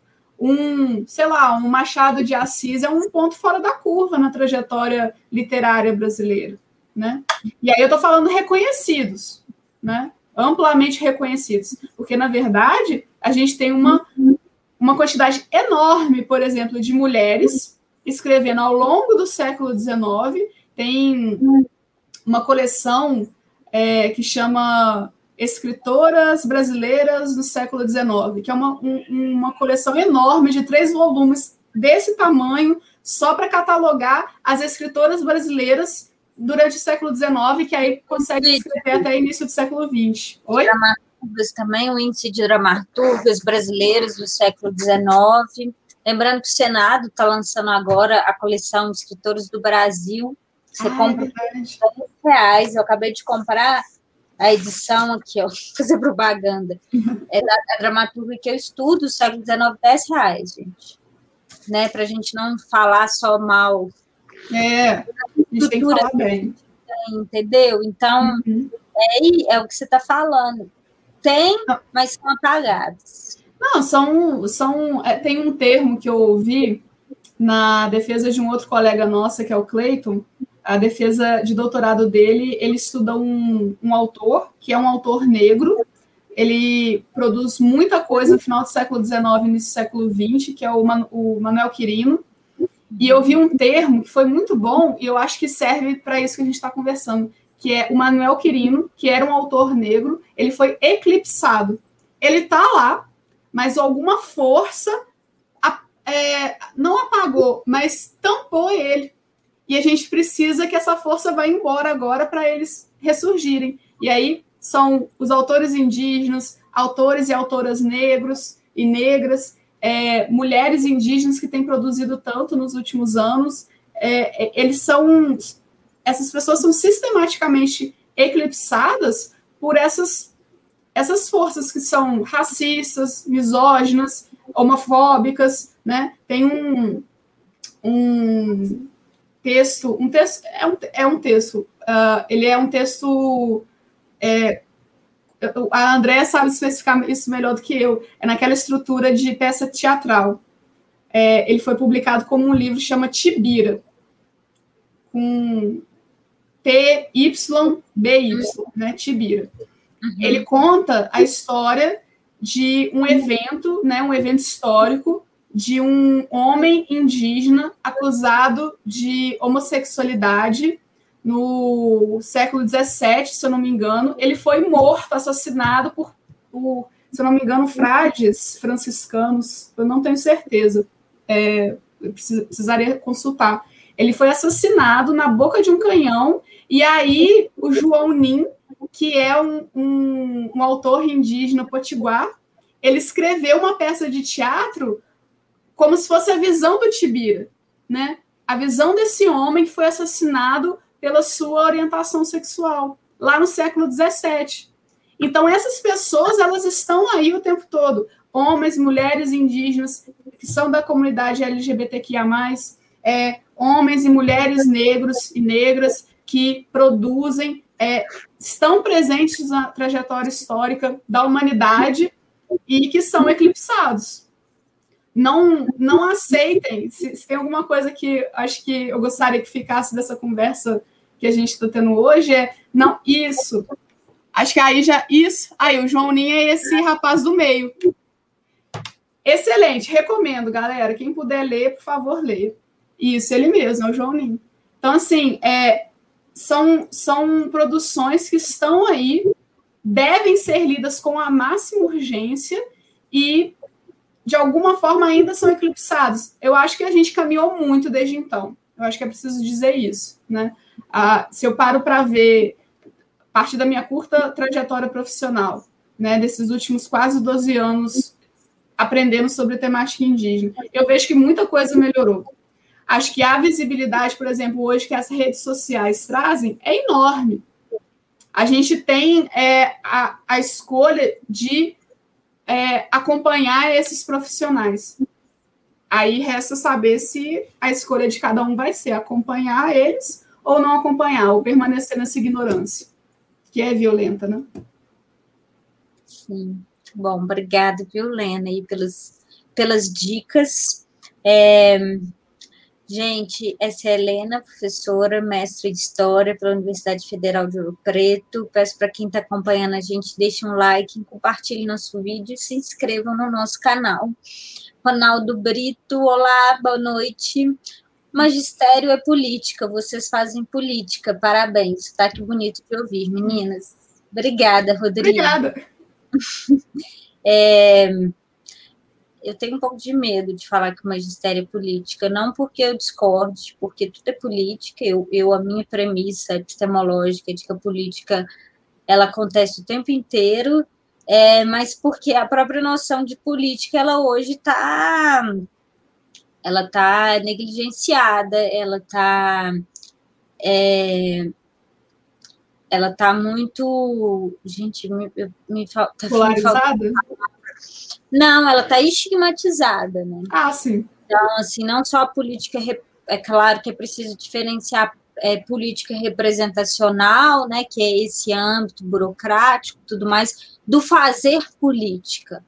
Mas eu concordo, a gente faz política o tempo inteiro, a gente faz política conversando, a gente faz política nas redes sociais, então é um ledo engano, o perigo de se estigmatizar a palavra política, né, que é o que, tá, acontece, que, que acontece no Brasil, sim, né, a gente precisa falar, é isso, é que as pessoas estão esquecendo que estar em vida no ambiente público é estar fazendo política, porque a política é essa conciliação no meio, né, então, assim, é, e o ato de, de permitir que outro tenha acesso ao conhecimento, ele é político, né, Sim.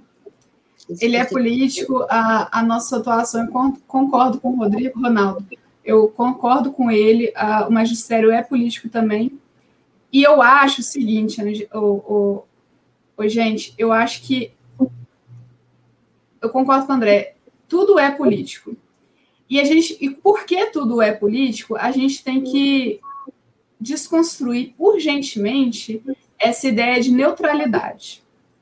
Ninguém é neutro. Eu não sou neutra, eu tenho uma posição política, a Andrea tem, quem discorda de mim também tem, e é preciso a gente encarar isso com mais seriedade, desde a escola, mas também no nosso dia a dia. Porque é muito mais fácil a gente falar que é neutro e se isentar, quando, na verdade, a própria isenção de uma determinada situação, ela é uma escolha. Então, na verdade, você não está sendo isento a sua ideia de que você está sendo neutro numa situação é, ela é uma decisão política. É uma não política, por assim dizer, mas ela é política. E aí eu, eu, eu penso sempre algo que sempre me foi dito enquanto eu estava crescendo. Se você, eu acho que é algo que todo mundo já ouviu de, de diferentes maneiras. Se você está vendo algo errado e se cala, você se torna tão culpado quanto as pessoas envolvidas na situação. Se você vê uma situação de violência e, e você é o, o neutro da situação, você é o isentão, você está sendo violento tanto quanto. Então, se você não se posiciona, você está do lado do opressor. É, lembrando que o silêncio é opressão. Sim. O silêncio, ele é submissão, ele é você aceitar, como esse silêncio, né, de terra sendo negada, espaço sendo negado, voz sendo negada, né, da cultura indígena. É, o Carlos Aparecido de Souza colocou uma coisa muito legal aqui. Eles vivem sim, mas quando colonizou, já estava aqui a elite do atraso e os grileiros. Sim. Exatamente, né? Uma, uma, um, é um poder de muitos, né, da elite do atraso, lembrando aí o G7 Souza, Isso excelente poder de síntese do Brasil, é, e oprimiu, né? Silenciou, oprimiu, calou, né? Então, assim. E continua oprimindo, né? Se a gente for falar, se a gente for voltar para a questão do dia do índio, né, da nomenclatura dia do índio, é, ela, ela é a persistência desse silêncio. Ela uhum. é, se a gente pode né, forçar um pouco, mas eu acho que nem é forçar tanto assim, ela é a representação desse silêncio. Porque você está estigmatizando, não, mas você está generalizando uma pluralidade enorme de culturas, isso só para a gente falar de território brasileiro, são mais de 300, eu já mencionei isso algumas vezes hoje, mas é, você está generalizando mais de 300 povos só em território brasileiro, numa nomenclatura que é, além de ser no singular, né, ela não é no plural, por isso que povos indígenas é bem melhor do que índio, é, você também está generalizando na nomenclatura masculina. Você está é, eclipsando todas as mulheres indígenas é, que estão aí produzindo, lutando o tempo todo, e você, né, de maneira misógina e machista, está silenciando elas. Então, assim, são, são várias camadas de silêncio que vão soterrando umas às outras dentro de uma nomenclatura, Dia do Índio, que pode ser muito bem revista para o Dia Internacional dos Povos Indígenas, que é o 9 de agosto. Então, por que, que a gente persiste nessa nomenclatura de Dia do Índio? Tudo bem persistir se a gente utilizar de forma crítica, que é a, forma que a gente está usando agora, mas por que então negligenciar o Dia Internacional dos Povos Indígenas, que é o 9 de agosto, que é uma data realmente escolhida por eles? Em Assembleia da ONU, né, a partir da declaração, é, declaração dos, dos povos indígenas para a ONU, acho que foi em 2003, não, não sei a questão das datas. O dia de representação é o 9 de agosto, né? É, é o melhor reconhecido. Mas é todo dia, né? Sim, mas em termos de marco. É, seria o 9 de agosto.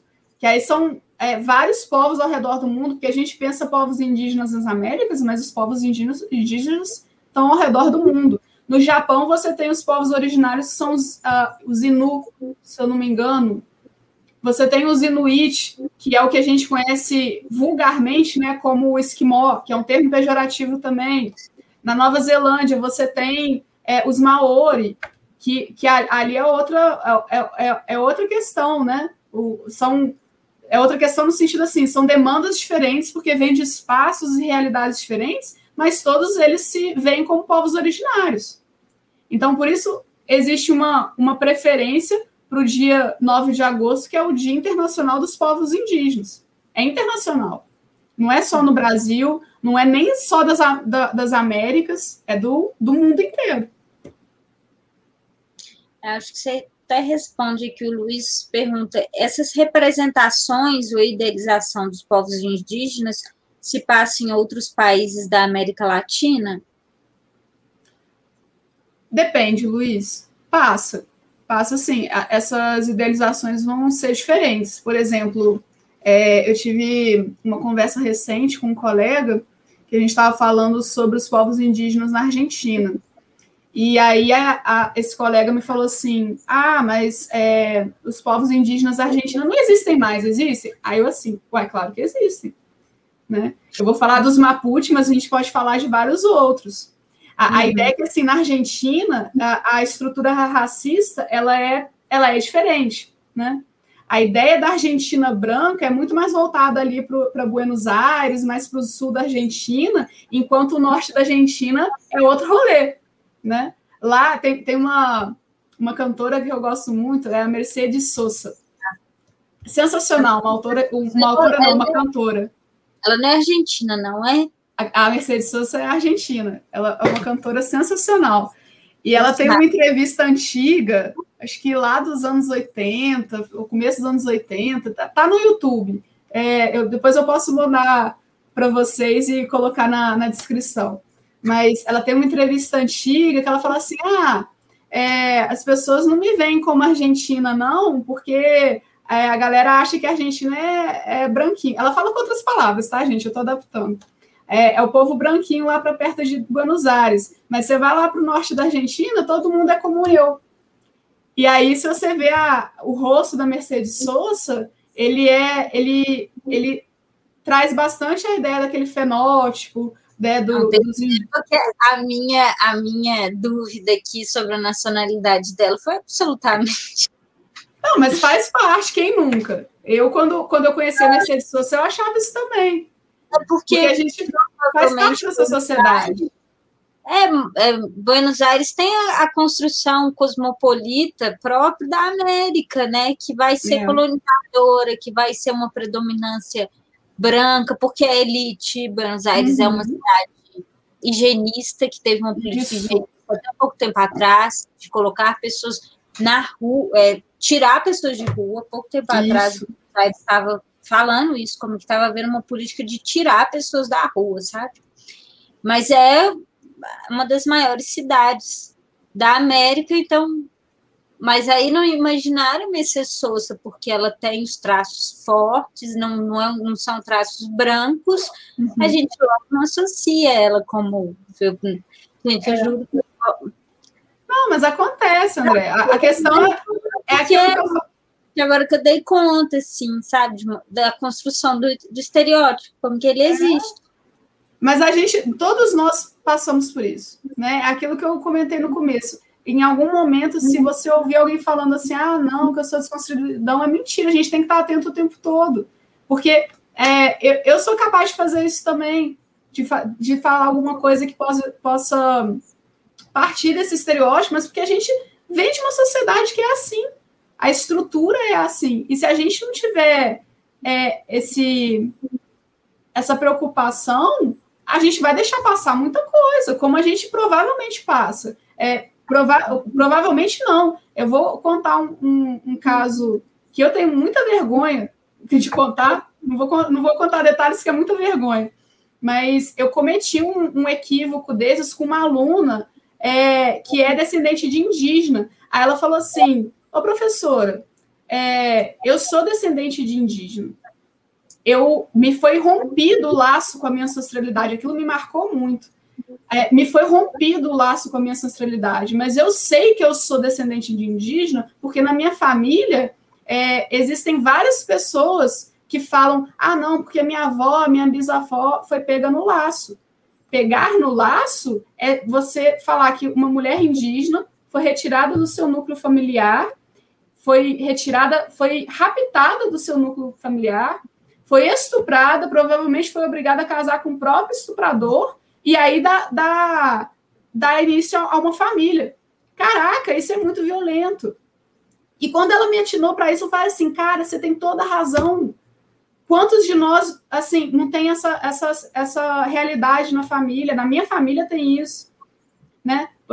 Todo mundo que tem é, o nome Silva, que é o nome, o sobrenome mais comum no Brasil, é o nome Silva, tem essa marca de violência, carrega no nome essa marca de violência, porque Silva faz parte da catequização indígena e, e criar um sobrenome para o silvícola. Silva provém de silvícola. Então, todo mundo que carrega o sobrenome Silva tem essa, essa marca de violência e que ela é invisibilizada, que ela é eclipsada. Que aí a gente não vê o problema da gente falar, ah, não, minha avó, minha bisavó, no caso da minha família, é a minha avó do meu avô. Então é tataravó, né? A minha tataravó foi pega no laço. Cara, pegar no laço é de uma violência sem tamanho. Não fale isso com orgulho, fale isso com tristeza, com pesar de que aquela mulher ela foi retirada do núcleo familiar, ela, o nome dela foi apagado. Muitas pessoas, a maioria, ouso dizer que a maioria, não tem os dados, mas ouso dizer que a maioria das pessoas não conseguem dar um nome a essa avó, essa bisavó que foi pega no laço. Ela foi privada, inclusive, da própria identidade.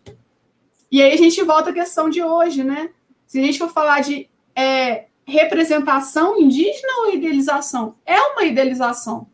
Porque se você nega todo esse, todas essas camadas de violência que são simbólicas e são físicas, e são físicas e simbólicas simultaneamente, você está idealizando. Todos nós estamos. Uhum. E isso acontece, né? Voltando à pergunta do Luiz Gustavo, eu falei que eu falo demais, gente.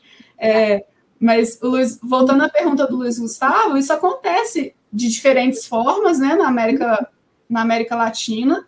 Vai depender muito da, da experiência colonial que, que cada país teve, mas é, essa, essa estrutura violenta, ela, ela tá aí o tempo todo.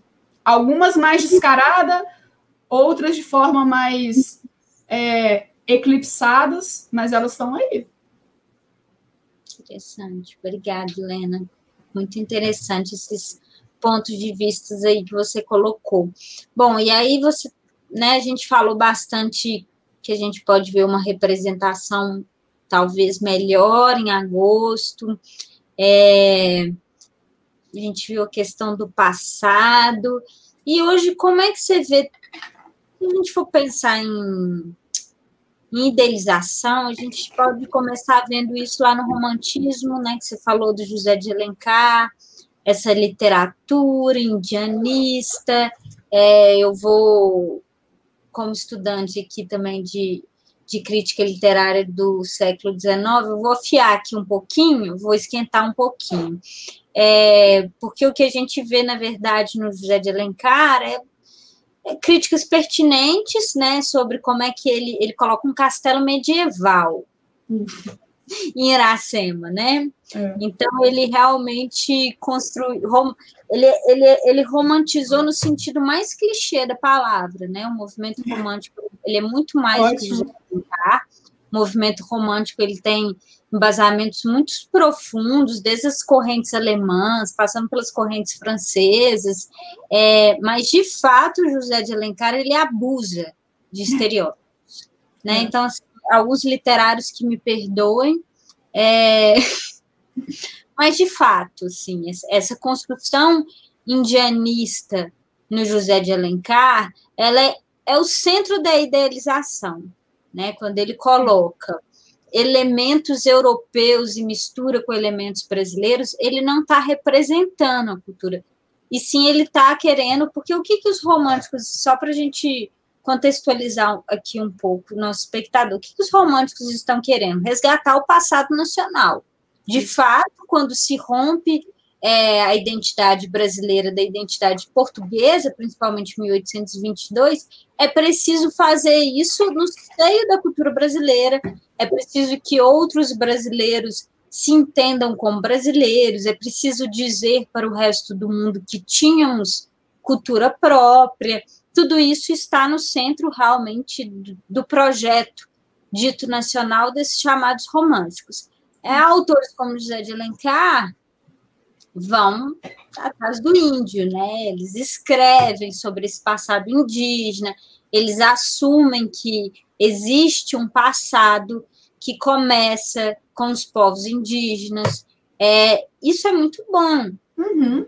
De fato, é verdade né? Eles rompem, o Gonçalves de Magalhães, que é outro introdutor dessa noção, rompe sim com a identidade portuguesa e fala, e insere finalmente o indígena na nossa identidade. Acontece que nesse percalço houve uma construção que o que não se diz é que ela é fictícia, que ela diz muito mais sobre um esforço romantizado muito mais de um esforço, de uma idealização do que a realidade em si. E aí é nesse ponto que eu faço, eu elaboro essa crítica aqui ao José de Alencar, né, Helena? Mas e ao longo dos tempos, como que você vê essa continuidade dessa idealização? Como é que você vê isso hoje? Você acha que isso permanece? Isso tem de como é que você vê essa, essa evolução dessas idealizações aí da figura? Indígena, não só na literatura, hoje a gente né, tem cinema, hoje as coisas se expandiram. Uhum, com certeza. Eu concordo com você. Não discordo em nenhuma vírgula que você disse, André. É, e eu acho que você traz um ponto que é muito importante. É, só para responder a sua pergunta, eu acho que a idealização permanece. Ela permanece muito forte e ela tende a ser, eu não vou dizer que ela é necessariamente pejorativa, porque não é necessariamente, mas ela tende muito a ser pejorativa.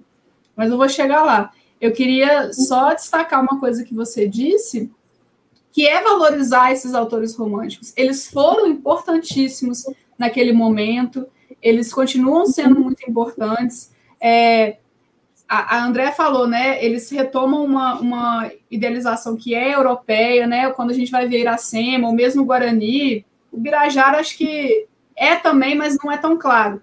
Mas é, o Guarani e Iracema, eu acho que são do, dois exemplos que você vê o cavaleiro medieval claramente. É bem evidente, né? O, a Iracema, no, no caso, o Iracema não é o cavaleiro medieval, mas ela é a donzela medieval. A Iracema morre no final do. Spoiler, gente. Iracema morre no final do livro.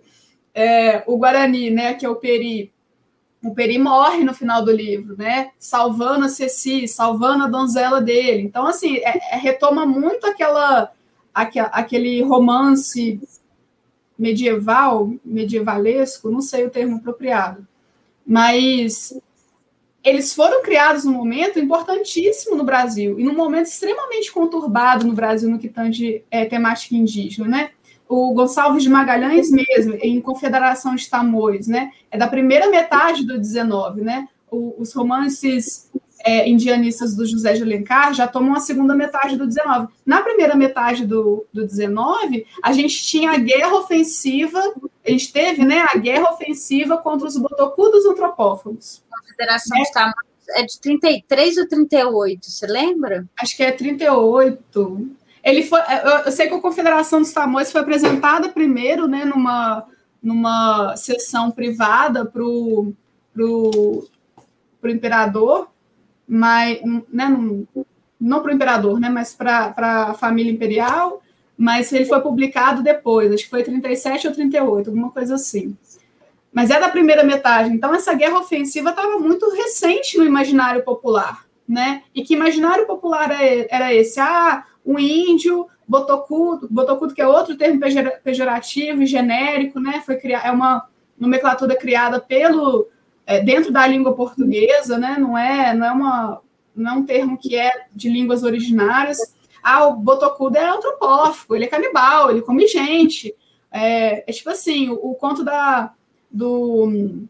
Como é que chama? O bicho-papão para criança. Ah, não vai ali no mato, não, porque tem índio vai te comer. Ah, e eu tô falando isso, mas isso é real, gente.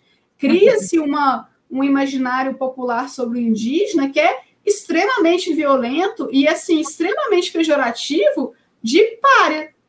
De, ó, índio é algo que tem que ser superado para o Brasil crescer enquanto nação. E aí entra a questão da identidade nacional retomando um passado é, heroicizado. Então, os românticos entram e falam assim: olha, o indígena, ele não é assim, não, calma lá. Né? Vamos valorizar esse indígena aqui. É o indígena genérico? Continua sendo majoritariamente o indígena genérico. Mas a gente tem que entender qual que era o clima histórico, né, o contexto histórico desse período, para entender essa, esses romances indianistas românticos como uma valorização. É uma valorização etnográfica, antropológica? Não, não é. E é preciso assumir isso. Mas frente a um imaginário majoritariamente violento, depreciativo que existia naquele momento, esses, né, eu tenho uma versão até bem antiguinha aqui, esses, esses é, romances, eles foram fundamentais, eles foram de muita importância. E isso continua, né? Romance que é esse? Desculpa, esse é o Guarani. Gente. Ah, sim. Ah, sim, essa versão é bem legal. Essa é bem infanto-juvenil. Né? quando eu falo essa coisa, você vê, né? O índio forte. É, é a junção do herói brasileiro. Porque o que o Magalhães, lá na Confederação de Tamoios, ele, por exemplo, está falando da língua.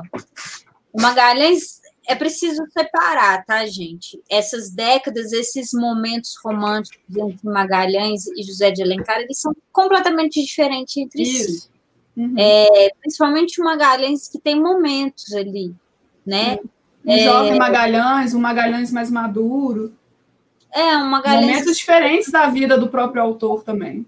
Sim, é, mas ele, eu penso que ele é mais honesto. Eu estou colocando juízo é? de valor mesmo, Leno. Tô colocando. Não, eu, porque... eu sou até suspeita, eu concordo contigo. Entendeu? É, e aí eu falo pela canalização que existe em torno de José de Alencar. Sim. Né? O, o José Magalhães, ele, ele era um político notório. Quando ele vai escrever Federação de Tamoios, gente, que é uma obra em defesa indígena, considerada a primeira, ele está falando da língua. Ele está pensando a língua, sabe? O José de Alencar, quando a gente vê esse distanciamento estético entre obra e conteúdo do José de Alencar, o índio, todos os personagens dele morrem. Ele não faz isso só com os índios, não. Ele vai, vai fazer isso em Mãe, que é considerado uma obra abolicionista. Ele vai matar a heroína dele. Então, ele faz isso com todos. E aí, tem um outro autor que faz essa crítica, que é o Décio de Almeida Prado, que ele faz críticas excelentes ao José de Alencar, que essa mania que o José de Alencar tem de matar os heróis dele é uma mania de querer heróis, mas heróis distanciados, que talvez seja o problema do nosso dia do índio. É. Existe um índio na cultura brasileira, mas ele está distanciado de nós, ou ele está muito no passado ali, e aí acaba se tornando caricato, porque a criança, quando ela vai lá se fantasia de índio, ela acha que é só fantasia para o carnaval. É, é isso. Isso permanece, né? Todo Objet... carnaval a gente vê uma situação dessa. Objetifica, esquece que é gente, né, como a gente, assim. É. Clichê. Tem um, uma, uma crítica, não, uma resenha do Machado de Assis, se eu não me engano, é do Guarani, é, para o Alencar, é, feita no final do século XIX, que ele mesmo ali, ele já fala, o, o José de Alencar, fala assim, né, estou parafraseando, tá, gente? Mas o Machado de Assis, na resenha dele, é, ele fala o seguinte, ó, oh, o José de Alencar é um autor legal, muito bacana, importantíssimo, e ele imagina, aquilo ali é a imaginação dele. Então, Machado de Assis, lá no final do século XIX, ele já vai falar isso do José de Alencar. Ô, oh, José de Alencar, ele imaginou aquilo ali. É muito bacana o livro dele, mas é imaginação.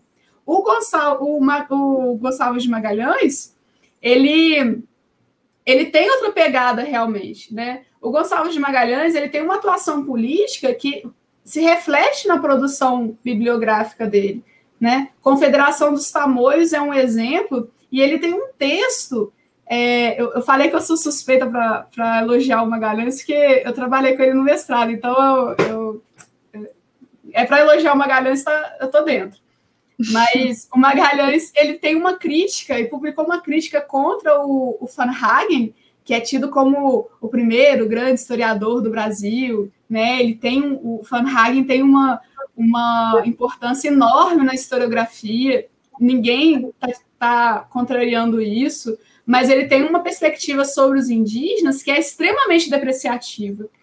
E essa perspectiva ela permanece mais intensamente, menos intensamente, intensamente ao longo de todo o século XX.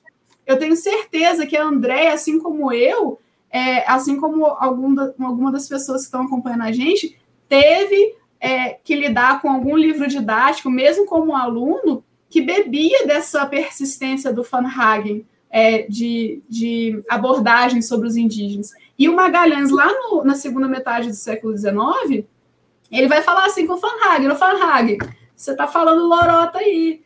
Não fala isso dos indígenas, não, que você está errado, você está meio equivocado aí. Você, o, o, Magalhães ele acusa o Fanhagen de ser parcial em relação às fontes dele. Você está olhando a sua fonte e está pegando só o que você quer ver, só o que faz sentido para o teu discurso, né? É a fake news da época. É. Então, assim, no, essa coisa permanece de alguma forma. Permanece uhum. quando a gente tem a pessoa que fala, ah, é pouca é muita terra para pouco índio, é, permanece, ah, não, você não é índio, não, porque você não está lá no meio do mato, você está no meio da cidade. Então, essas estruturas que fazem parte da, da estrutura educacional, ela permanece e a gente está colhendo frutos terríveis disso. Como você falou, né, Helena? São 300 povos só no Brasil. Como é que a gente fala que é pouca terra para muito índio, sem contar o que a gente discutiu aqui, né? Gente, boa noite para todo mundo. Curtam o nosso vídeo, compartilhem. Essa professora Helena Paulo, mestre em História e pesquisadora em temática indígena. Olá, Toby Marshmallow. Salve, Helena. Olá. Ei, Ulisses. É, em nome da Rosa, boa noite. Mulheres, boa noite. O Paulo João, boa noite, meninas. Essa idealização não está também presente na compreensão do lugar de fala dos indígenas? Hum. Bom, Ou da não compreensão, não? É, depende, assim, não sei se eu entendi muito bem a sua pergunta. Vou, se, deixa eu ver se eu entendi. Você me corrija aí se, se eu estiver errado. Mas seria a idealização da onde de quem, de quais indígenas podem falar? Seria isso? Porque se for, é, persiste de alguma forma, né? Aí vai depender muito de, de qual via, por qual via você quer ouvi-los, né? Se você falar diretamente com eles, essa idealização não vai se sustentar, né? Mas, por exemplo, se a gente for parar para pensar, quem é chamado para falar é, lá no Roda Viva amanhã? É o Ailton Krenak, né? E ele tem fenótipos que correspondem a essa idealização. E eu não estou falando que o Ailton Krenak não merece estar no Roda Viva, não, tá, gente? Porque eu sou fã dele. Tem todos, tudo que ele, que ele tá, eu estou acompanhando. É, é, o momento da gente ouvir também como eles se sentem nesse Sim. lugar do índio, né? Porque é, realmente nem eu nem você podemos falar como eles se sentem. A gente Sim. pode ter ideias e, e, e realmente é, replicar isso, sim. sim. Mas e trazer é... eles para conversa, né?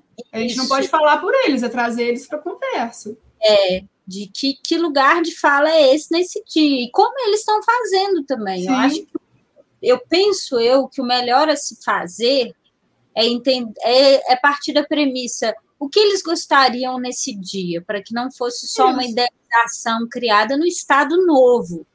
Tá, Sim. gente? Lembrando que o Estado Novo, o país estava ali, plena Segunda Guerra Mundial, sabe? Um momento em que o nacionalismo tá em, em, em exacerbado. exacerbado. Quando a gente fala em nacionalismo, não estou falando de um lado ruim, mas tem um lado negativo do nacionalismo que é criar elementos culturais que, que são muito mais caricatos do que eles em si. Sim.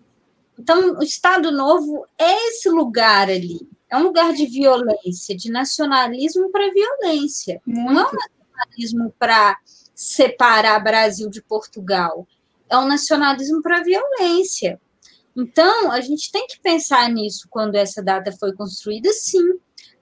Pode ser que eu não conheço esse período, então pode ser que houvesse demandas, não estou falando que a lei é totalmente arbitrária, de forma nenhuma eu quero falar isso. Ah, e, inclusive, eu acho que se a, se a lei existe, bora debater. Sim. Né? Bora falar sobre ela, bora aproveitar esse espaço para a gente desconstruir. Vamos morrer na praia, não. Né? Mas é importante também a gente localizar esses momentos. Com certeza, tem que ser crítico. Uh, mesmo porque uh, o Dia do Índio surge em 43, né? Ele é. Se você procurar rapidamente aí, joga aí no Google. É, de onde que veio o dia do índio, ou origem do dia do índio, qualquer coisa assim. É, vai falar que o dia do índio foi escolhido por pessoas indígenas no Congresso Interamericano é, Indigenista que estava rolando lá no México em 1940. Assim, se você for atrás da fonte, é, os povos indígenas se recusaram a participar daquele congresso, porque eles eram cada vez mais segregados, eles eram chamados muitas vezes para serem é, utilizados como, como objeto, né? Um objeto de decoração. Ah, ali o índio, tá aqui, ó. Tá aqui. O índio, eu tô falando do termo pejorativo mesmo. O índio genérico tá aqui, ó. Aquele de cocar. Ele tá participando. Mas você não vê a voz ativa deles. Entende? Aí já é um problema.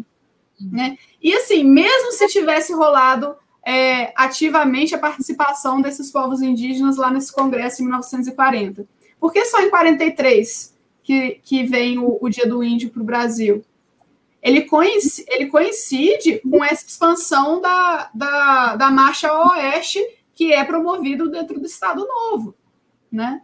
Então tem isso, tem são várias questões, porque assim, gente, história, é, eu falei que eu não sou muito chegada em política e que, eu, que eu, a gente tem que procurar saber por causa da nossa profissão, porque história é política. História é política, educação é política. Então, se a gente fica, se a gente escolhe não ver o lado político do que estava rolando em determinado contexto, a gente está tendo uma percepção tendenciosa, muito parcial, e, e não é o que a gente procura enquanto profissional. Então, tem, tem essa questão, é, o que eu estava falando da representação, da idealização, né, que o, o rapaz perguntou agora para gente. É, semana passada, teve a primeira feira literária indígena, dos povos indígenas na Bahia, né, a Flipib. Foi todo online, vocês procurarem é, aí Flipib do, do, do do grupo Aruanas. É, Aruanã, perdão, Aruanas é a série. Aruanã Você, vocês vão conseguir acompanhar todas as palestras que foram disponibilizadas. Na palestra de abertura, é, a gente teve a presença do autor Rademário Ribeiro, do povo Paiaiá, na Bahia, e o Daniel Munduruku, do povo Munduruku, né, de São Paulo. O que que acontece? O, o Daniel Munduruku fala o seguinte assim para Ademário. Aí, Ademário, olha só, nós dois estamos aqui na mesa.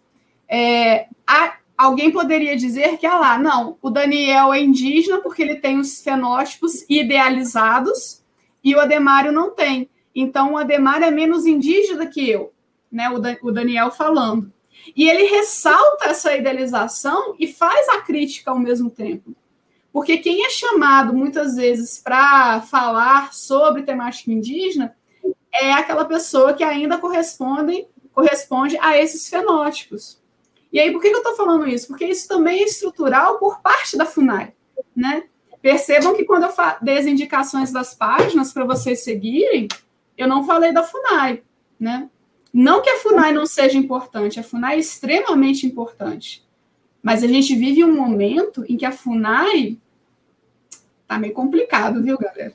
A posição da, da FUNAI, neste momento que a gente vive, tá, tá, tá tem, tem páginas melhores para seguir. Mas eu estou falando isso sabendo que ali dentro da FUNAI tem muita gente comprometida, muitos profissionais comprometidos que persistem contra essas ondas conservadoras que vem tomando, não só o Brasil, mas o mundo. E aí a FUNAI também. Né? A FUNAI hoje responde ao. Como é que chama? O Ministério. Ministério da Mulher. Com a, não, Ministério da Mulher não, porque não existe isso, né? O Ministério dos Direitos Humanos com a ministra Damares. E, e, assim, é um negócio muito complicado, né? Eu não vou nem entrar, porque isso aí, isso aí sozinho é, mereceria um programa só para esse tema, mas é muito complicado. Então, a, esse estereótipo ele é ele persiste também pela Funai, né? No começo do ano, em janeiro, a, a AGU, é, esqueci o que, é que significa a sigla, uh, Advocacia Geral da União, isso mesmo. É, a AGU é, lançou uma. É, não foi uma portaria, foi um documento, um parecer. Lançou um parecer sobre a questão da autoidentificação indígena, né? É, algo para supostamente melhorar a questão da autoidentificação indígena é, perante a FUNAI. E aí, quando você vai ler o documento, ele é um, um, um documento extremo. Ele pega bibliografia que é referência né, que, que são pessoas que dedicaram suas vidas inteiras a, a estudar a temática indígena em diferentes áreas. Eles pegam essa bibliografia, distorcem o que, que elas querem dizer, distorcem de uma forma assim feia, rude, sabe? Errou feio, errou rude, distorce tudo para falar assim: ah, não, olha, esses povos que estão em retomada agora, por exemplo, os Puri, em Minas Gerais, que não são reconhecidos até hoje pela FUNAI, eles não podem ser reconhecidos mais, não. Porque você, enquanto pessoa que está procurando autoidentificação indígena, você só pode se identificar com um povo tradicional que já, por exemplo, tem a terra demarcada. Está lá no parecer da AGU, em janeiro. Claro que a gente tem forças que estão batalhando contra esse parecer, mas ele existe, ele está ali. E foi feito para a FUNAI. E a FUNAI quer o quê? Pegar esse parecer para utilizar para, por exemplo, negar a autoidentificação de uma pessoa do povo puri. Entendeu? Então, assim, é, é uma coisa muito complicada que tem a ver com terra, que tem a ver com as políticas socioafirmativas que, que são conquistas de muitos anos de luta. Então, assim, é, é um problema sério. Aí a gente volta à questão que eu comentei lá com a pergunta do, do Luiz Gustavo. É, são os povos indígenas acabam sendo exilados dentro das suas próprias terras, impedidos de, de exercerem sua plena cidadania. É, o, é, é, eu acho que responde muito isso que o Paulo falou, né? Desse, é, tudo é um reflexo de um lugar de fala, né? De construir políticas de cima para baixo, políticas distanciadas, políticas não democráticas, né? Pessoal, boa noite. Mamute tem estoque para você também. tentou enviar alguma coisa aqui. É, o Paulo João até fala, não mais pelo lado pejorativo, mas pelo lado da inserção. É uma falta de inserção, na verdade, é. né? É, o, o Luiz pergunta aqui uma coisa. O termo povos primitivos também é pejorativo, né? O programa Terra de Minas de hoje, um programa aqui da Globo, né, gente? É, usou esse termo se referindo aos indígenas. Porra. Poxa, nossa. Porra. Aí, é, é, aquela coisa. É, eu prefiro acreditar que tem pessoas ali, junto ao programa Terra de Minas, que eram bem intencionadas, que queriam fazer um tipo de valorização, mas faltou essa sensibilidade. Pô, primitivo, cara. Primitivo, é, primitivo não é legal. Primitivo é o quê? É o que é, é o que é arcaico, é o que precisa ser civilizado, é o que, o que não pertence a esse tempo. É, a gente não fala primitivo para elogiar alguém, né? Tipo assim, oh, André, hoje você está tão primitiva, a gente não fala isso para elogiar, para valorizar alguém. Então, é, primitivo é, é, pejorativo, sim. Uma pena que isso tenha é, aparecido no Terra de Minas, é um programa tão legal. Mas eu não acho que foi. Eu, eu não acho, sinceramente, não estou falando isso para para colocar pano quente nem nada disso não, mas eu não, eu prefiro acreditar que não tenha sido intencional, mas por, por essa ignorância que a gente vem discutindo que é estrutural, que faz parte do racismo estrutural e que sei lá, se alguém chegasse e falasse para eles assim, oi, vamos vamos modificar esse termo aí, vamos, aí a pessoa pensaria, não, verdade, não vamos, não vamos utilizar esse termo, não. Sabe? Talvez tenha uma confusão entre povos originários e não sei. É, porque povo originário, né? Eu falei lá no começo que eu ia falar sobre isso, vou, vou, vou tentar falar menos, gente. Mas povo originário vem da tese do indigenato, que foi é, apresentada pelo Mendes Júnior, né? O Mendes Júnior foi um advogado no início do século XX muito importante depois ele se tornou ministro do STF e ele apresentou a tese do indigenato, que era o seguinte, né, muito resumidamente, tá? Bem superficial. A tese do indigenato falava que os povos indígenas no Brasil eram os reais povos originários dessa terra. Eles são eles eles são os reais donos da terra. Então, o termo povo originário é um termo político que ele é muito forte. Por isso que a eu, a Helena, né? Eu tenho preferido sempre falar em povos originários, junto com povos indígenas, colocando os dois em pé de igualdade, para retomar isso, para retomar a, a, a, importância deles em relação à terra, a terra em relação a eles, e, a, e, a, e o aspecto político desse termo, para falar que eles são os donos dessa terra. Porque é muito fácil a gente falar assim, por exemplo, é, século XIX, desde de 1870, é, o, administração, as administrações governamentais incentivam a vinda de é, migrantes, né? Aí voltem lá no, da conversa da Andréa com o Luiz Gustavo, vocês vão entender os termos melhores, de maneira melhor. Mas vinham os migrantes é, de outros países para o Brasil, né? Para trabalhar, para serem mão de obra é, agrícola, principalmente. Principalmente, mas não só para onde essa mão de obra agrícola ia? Porque terras eram oferecidas para esses imigrantes que chegavam no Brasil. Essas terras tinham dono, essas terras eram terras indígenas. Você tem uma, um, uma quantidade enorme de conflitos entre esses migrantes italianos, alemães, é, principalmente portugueses, mas também japoneses depois, né, no início do século XX já, que cria, criavam atrito com esses indígenas, que simplesmente estavam nas terras deles, foram expulsos para esses migrantes de outras nacionalidades virem para o Brasil. Isso desde 1870, de maneira oficial, né? De maneira oficial. Não que isso não acontecesse antes.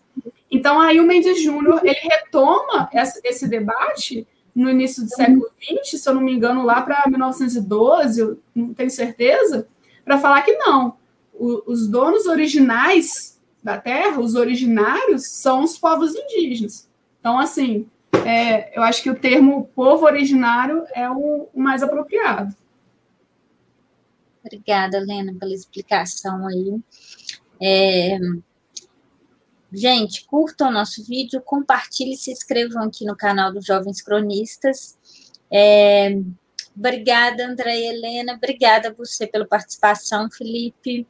É, Paulo João, falo da objetificação mesmo, só que agora pelo lado de dar voz a alguns indígenas e não a todos. É, eu acho que a gente tem que ter essa preocupação, porque é, porque alguns povos são mais vistos do que outros, né? O que eu falei, a, a gente sempre vê o Ailton Krenak é, falando nessas oportunidades, o que não é ruim, gente. Mas a gente tem que pensar que são mais de 300 povos indígenas no Brasil. O povo Krenak é um povo, né? E da mesma forma que eu falei anteriormente, o povo Krenak não monopoliza as demandas de todos os demais povos. Isso não é depreciar a ida do Ailton Krenak na, na, no Roda Viva ou em qualquer outra oportunidade. Ailton Krenak é um nome que é referência, sim, na história do Brasil. Né? Ah, joguem aí no Google a imagem dele pintando o rosto de Genipapo pra, na aprovação da Constituinte em 88. Isso é importante. A atuação política dele é referência. Mas a gente também tem que ressaltar as referências de outros povos. Né? Daniel Munduruku, a Júlia Dorrico, que eu falei no, o, o, recentemente. A Júlia Dorrico é uma jovem autora. Ela deve ter mais ou menos a nossa idade. Ela é uma jovem autora, é de uma outra geração. A gente tem que trazer eles também. Não é escolher um ou outro, é tentar é, destacar essa pluralidade de, de uma forma. Vai ficar um pouco pleonasmo minha frase, mas de uma forma cada vez mais plural, para falar que, olha, é muita gente. E é impossível dar, é, dar voz a todos, porque também não, a voz não é nossa para dar a ninguém, né? A gente tem que escutar. Oscilações democráticas no campo da democracia Isso. representacional, né? Isso. Entender essa dinâmica, eu penso que é fundamental para a questão de um todo. Mas a questão, eu acho que é que tem que ser uma luta de todo mundo é a inserção. Isso. A inserção nos devidos lugares de fala, entendeu? E aí a observação crítica disso é fundamental. Quero pessoas dessas no Congresso, no Parlamento, quero que a Constituição seja cumprida, a Constituição de 1888 seja cumprida, que o direito à terra seja. É preciso todos nós conhecermos a Constituição. Direito Sim. à terra está lá. Né? Então, é preciso. Direito à diversidade está lá. Nunca, e é isso, as oscilações da democracia, ela nunca vai representar toda a diversidade, toda a dinâmica. Ótimo, ótimo você ter falado nisso, é isso. Teria, mas a dinâmica da democracia é justamente ela ter isso como ideal, não como uhum. prática. O ideal é que ela represente toda a diversidade do mundo inteiro. É. Mas isso não vai acontecer. Só que é esse o motor da democracia, né? Sim. e aí cabe a nós demandar isso cobrar isso, né? Porque não adianta a gente chegar lá nas eleições municipais, estaduais, federais, é, votar e simplesmente depois se abster do que, do que, que digitou ali na urna. A gente tem que cobrar. Tem uma, uma, uma coisa que eu ouvi de alguém falando, não sei, não sei dar referência de, de quem me falou isso, mas esses políticos são nossos empregados, a gente tem que cobrar deles. Eles não são heróis que a gente tem que exaltar, a gente tem que colocar no pedestal, a gente tem que cobrar. Não é uma, uma representação pura que vai haver no nosso modelo de democracia. A, a demo, que eu sempre falo com os meus alunos, a democracia representacional ela é uma, uma constante. O vereador não sou eu, mas ele tem que me escutar, ele tem que Isso. levar a minha demanda. Isso. Entendeu? Então, assim, é essa dinâmica, por isso que de certa maneira, a educação política é fundamental. A educação cidadã é fundamental é. para os nossos estudantes, né, gente? Totalmente. Boa noite, Matheus Fernandes, tudo bem? O Paulo João pergunta aqui se falta legitimidade ao decreto. Qual decreto? Do Eu... dia do índio?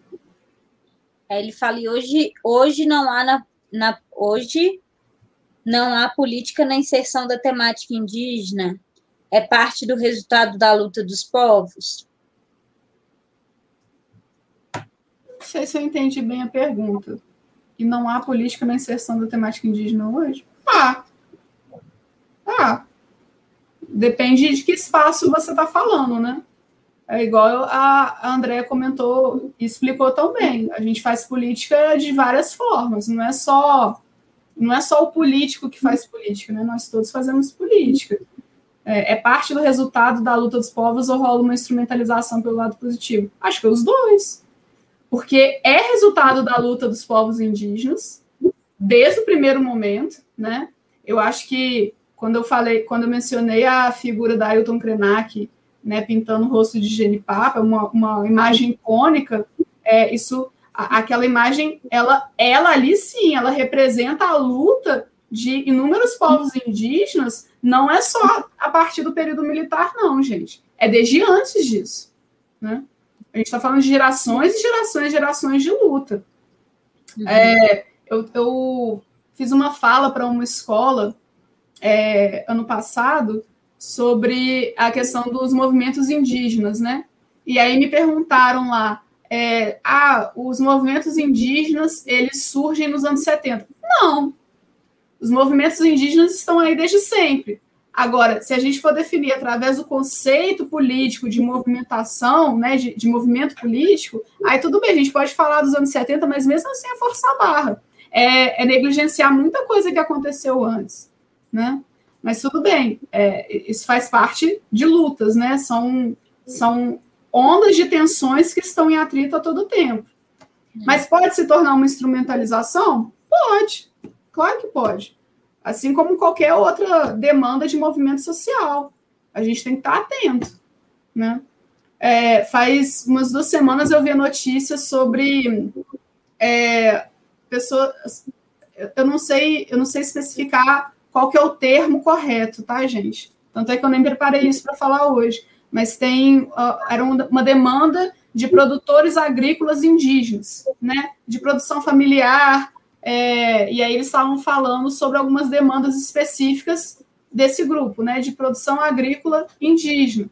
E aí teve um monte de gente falando: ah lá, não, ah lá, eles estão do lado dos ruralistas, é, eles querem é, apagar as demandas dos povos indígenas de verdade. Então, assim, é, é, assim, é querer superficializar demandas específicas, de situações específicas, de lugares específicos no Brasil, que é um país de proporções continentais, e reduzir a frases de efeito, sabe? Então, instrumentalização tem sim, acho que foi muito bom.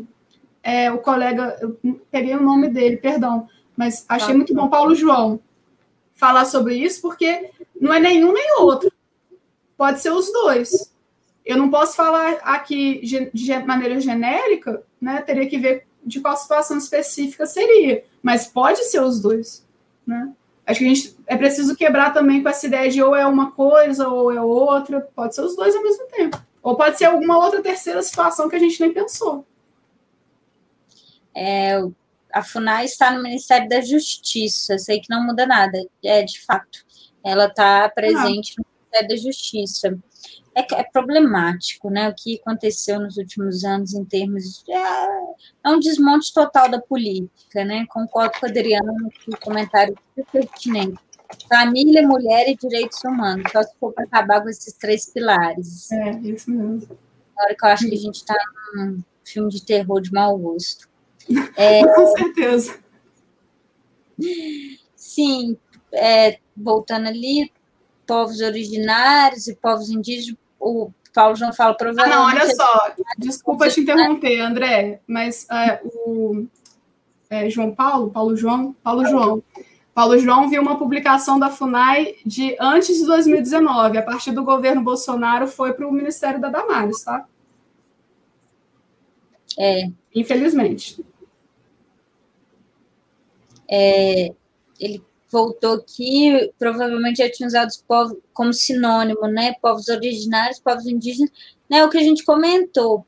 Pode não ter sido, não acredito que foi de má fé, né? É. Paulo comentando, acho que deve ter sido usado como sinônimo, mas foi um erro. De é. fato, um erro grave, eu penso. Eu. Não estamos é. aqui para tacar pedras, gente. Ah, todo mundo erra. Eu já errei, provavelmente vou continuar errando. Espero que continue errando e alguém venha me corrigir. É assim.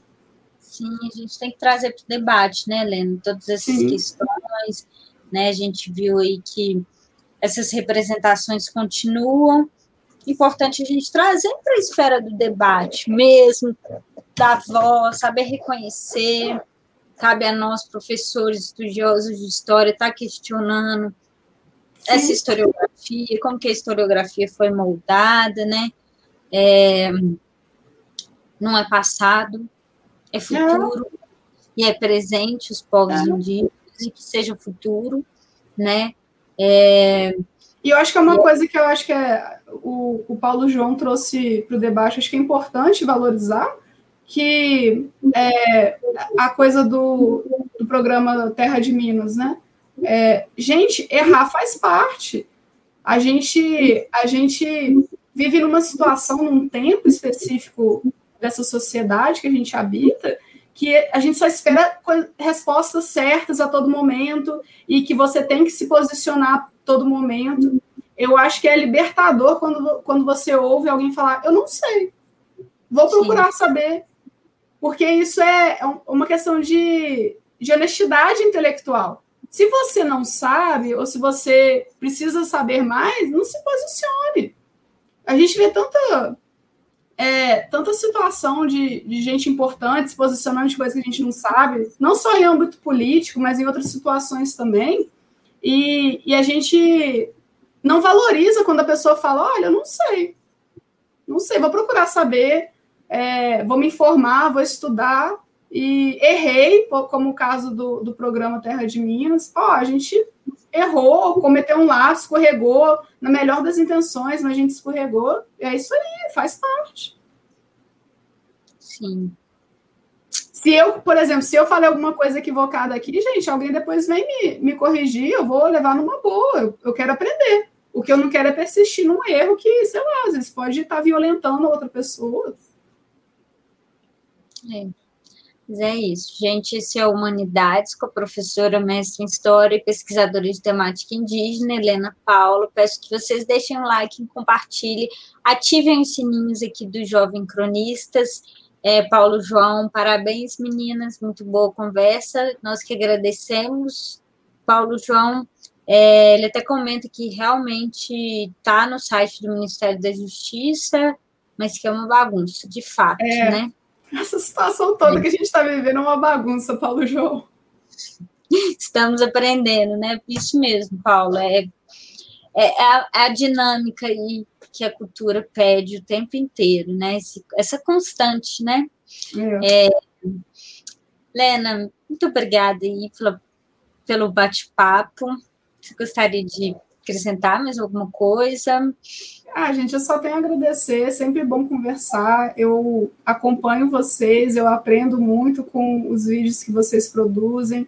É um conteúdo de extrema qualidade. Agradeço quem acompanhou a gente aí, participou do debate e trouxe tantas questões tão importantes que me fizeram pensar e refletir aqui. E quem sabe eu não retorno aqui, né? Já me autoconvidando para voltar. Mas voltar, Lena.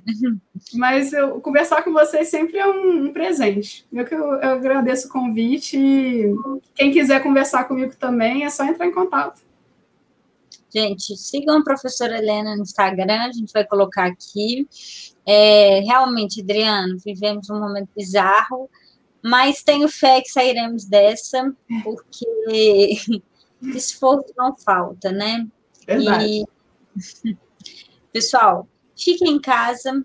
Eu agradeço a presença de todos vocês. É, esse é o Humanidades, programa quinzenal aqui dos Jovens Cronistas. Se tiver alguma indicação de tema que vocês queiram debater, pode colocar aí nos comentários, podem me procurar no Instagram, podem, mas se inscrevam no canal e acompanhem com a gente aí. A gente vai estar sempre trazendo coisas boas, tá ok? É, obrigada, Luiz Gustavo. É, foi excelente. Parabéns, André e Helena. Obrigada, Luiz. E é isso, gente. Obrigada, Beijo. gente. Fiquem em casa.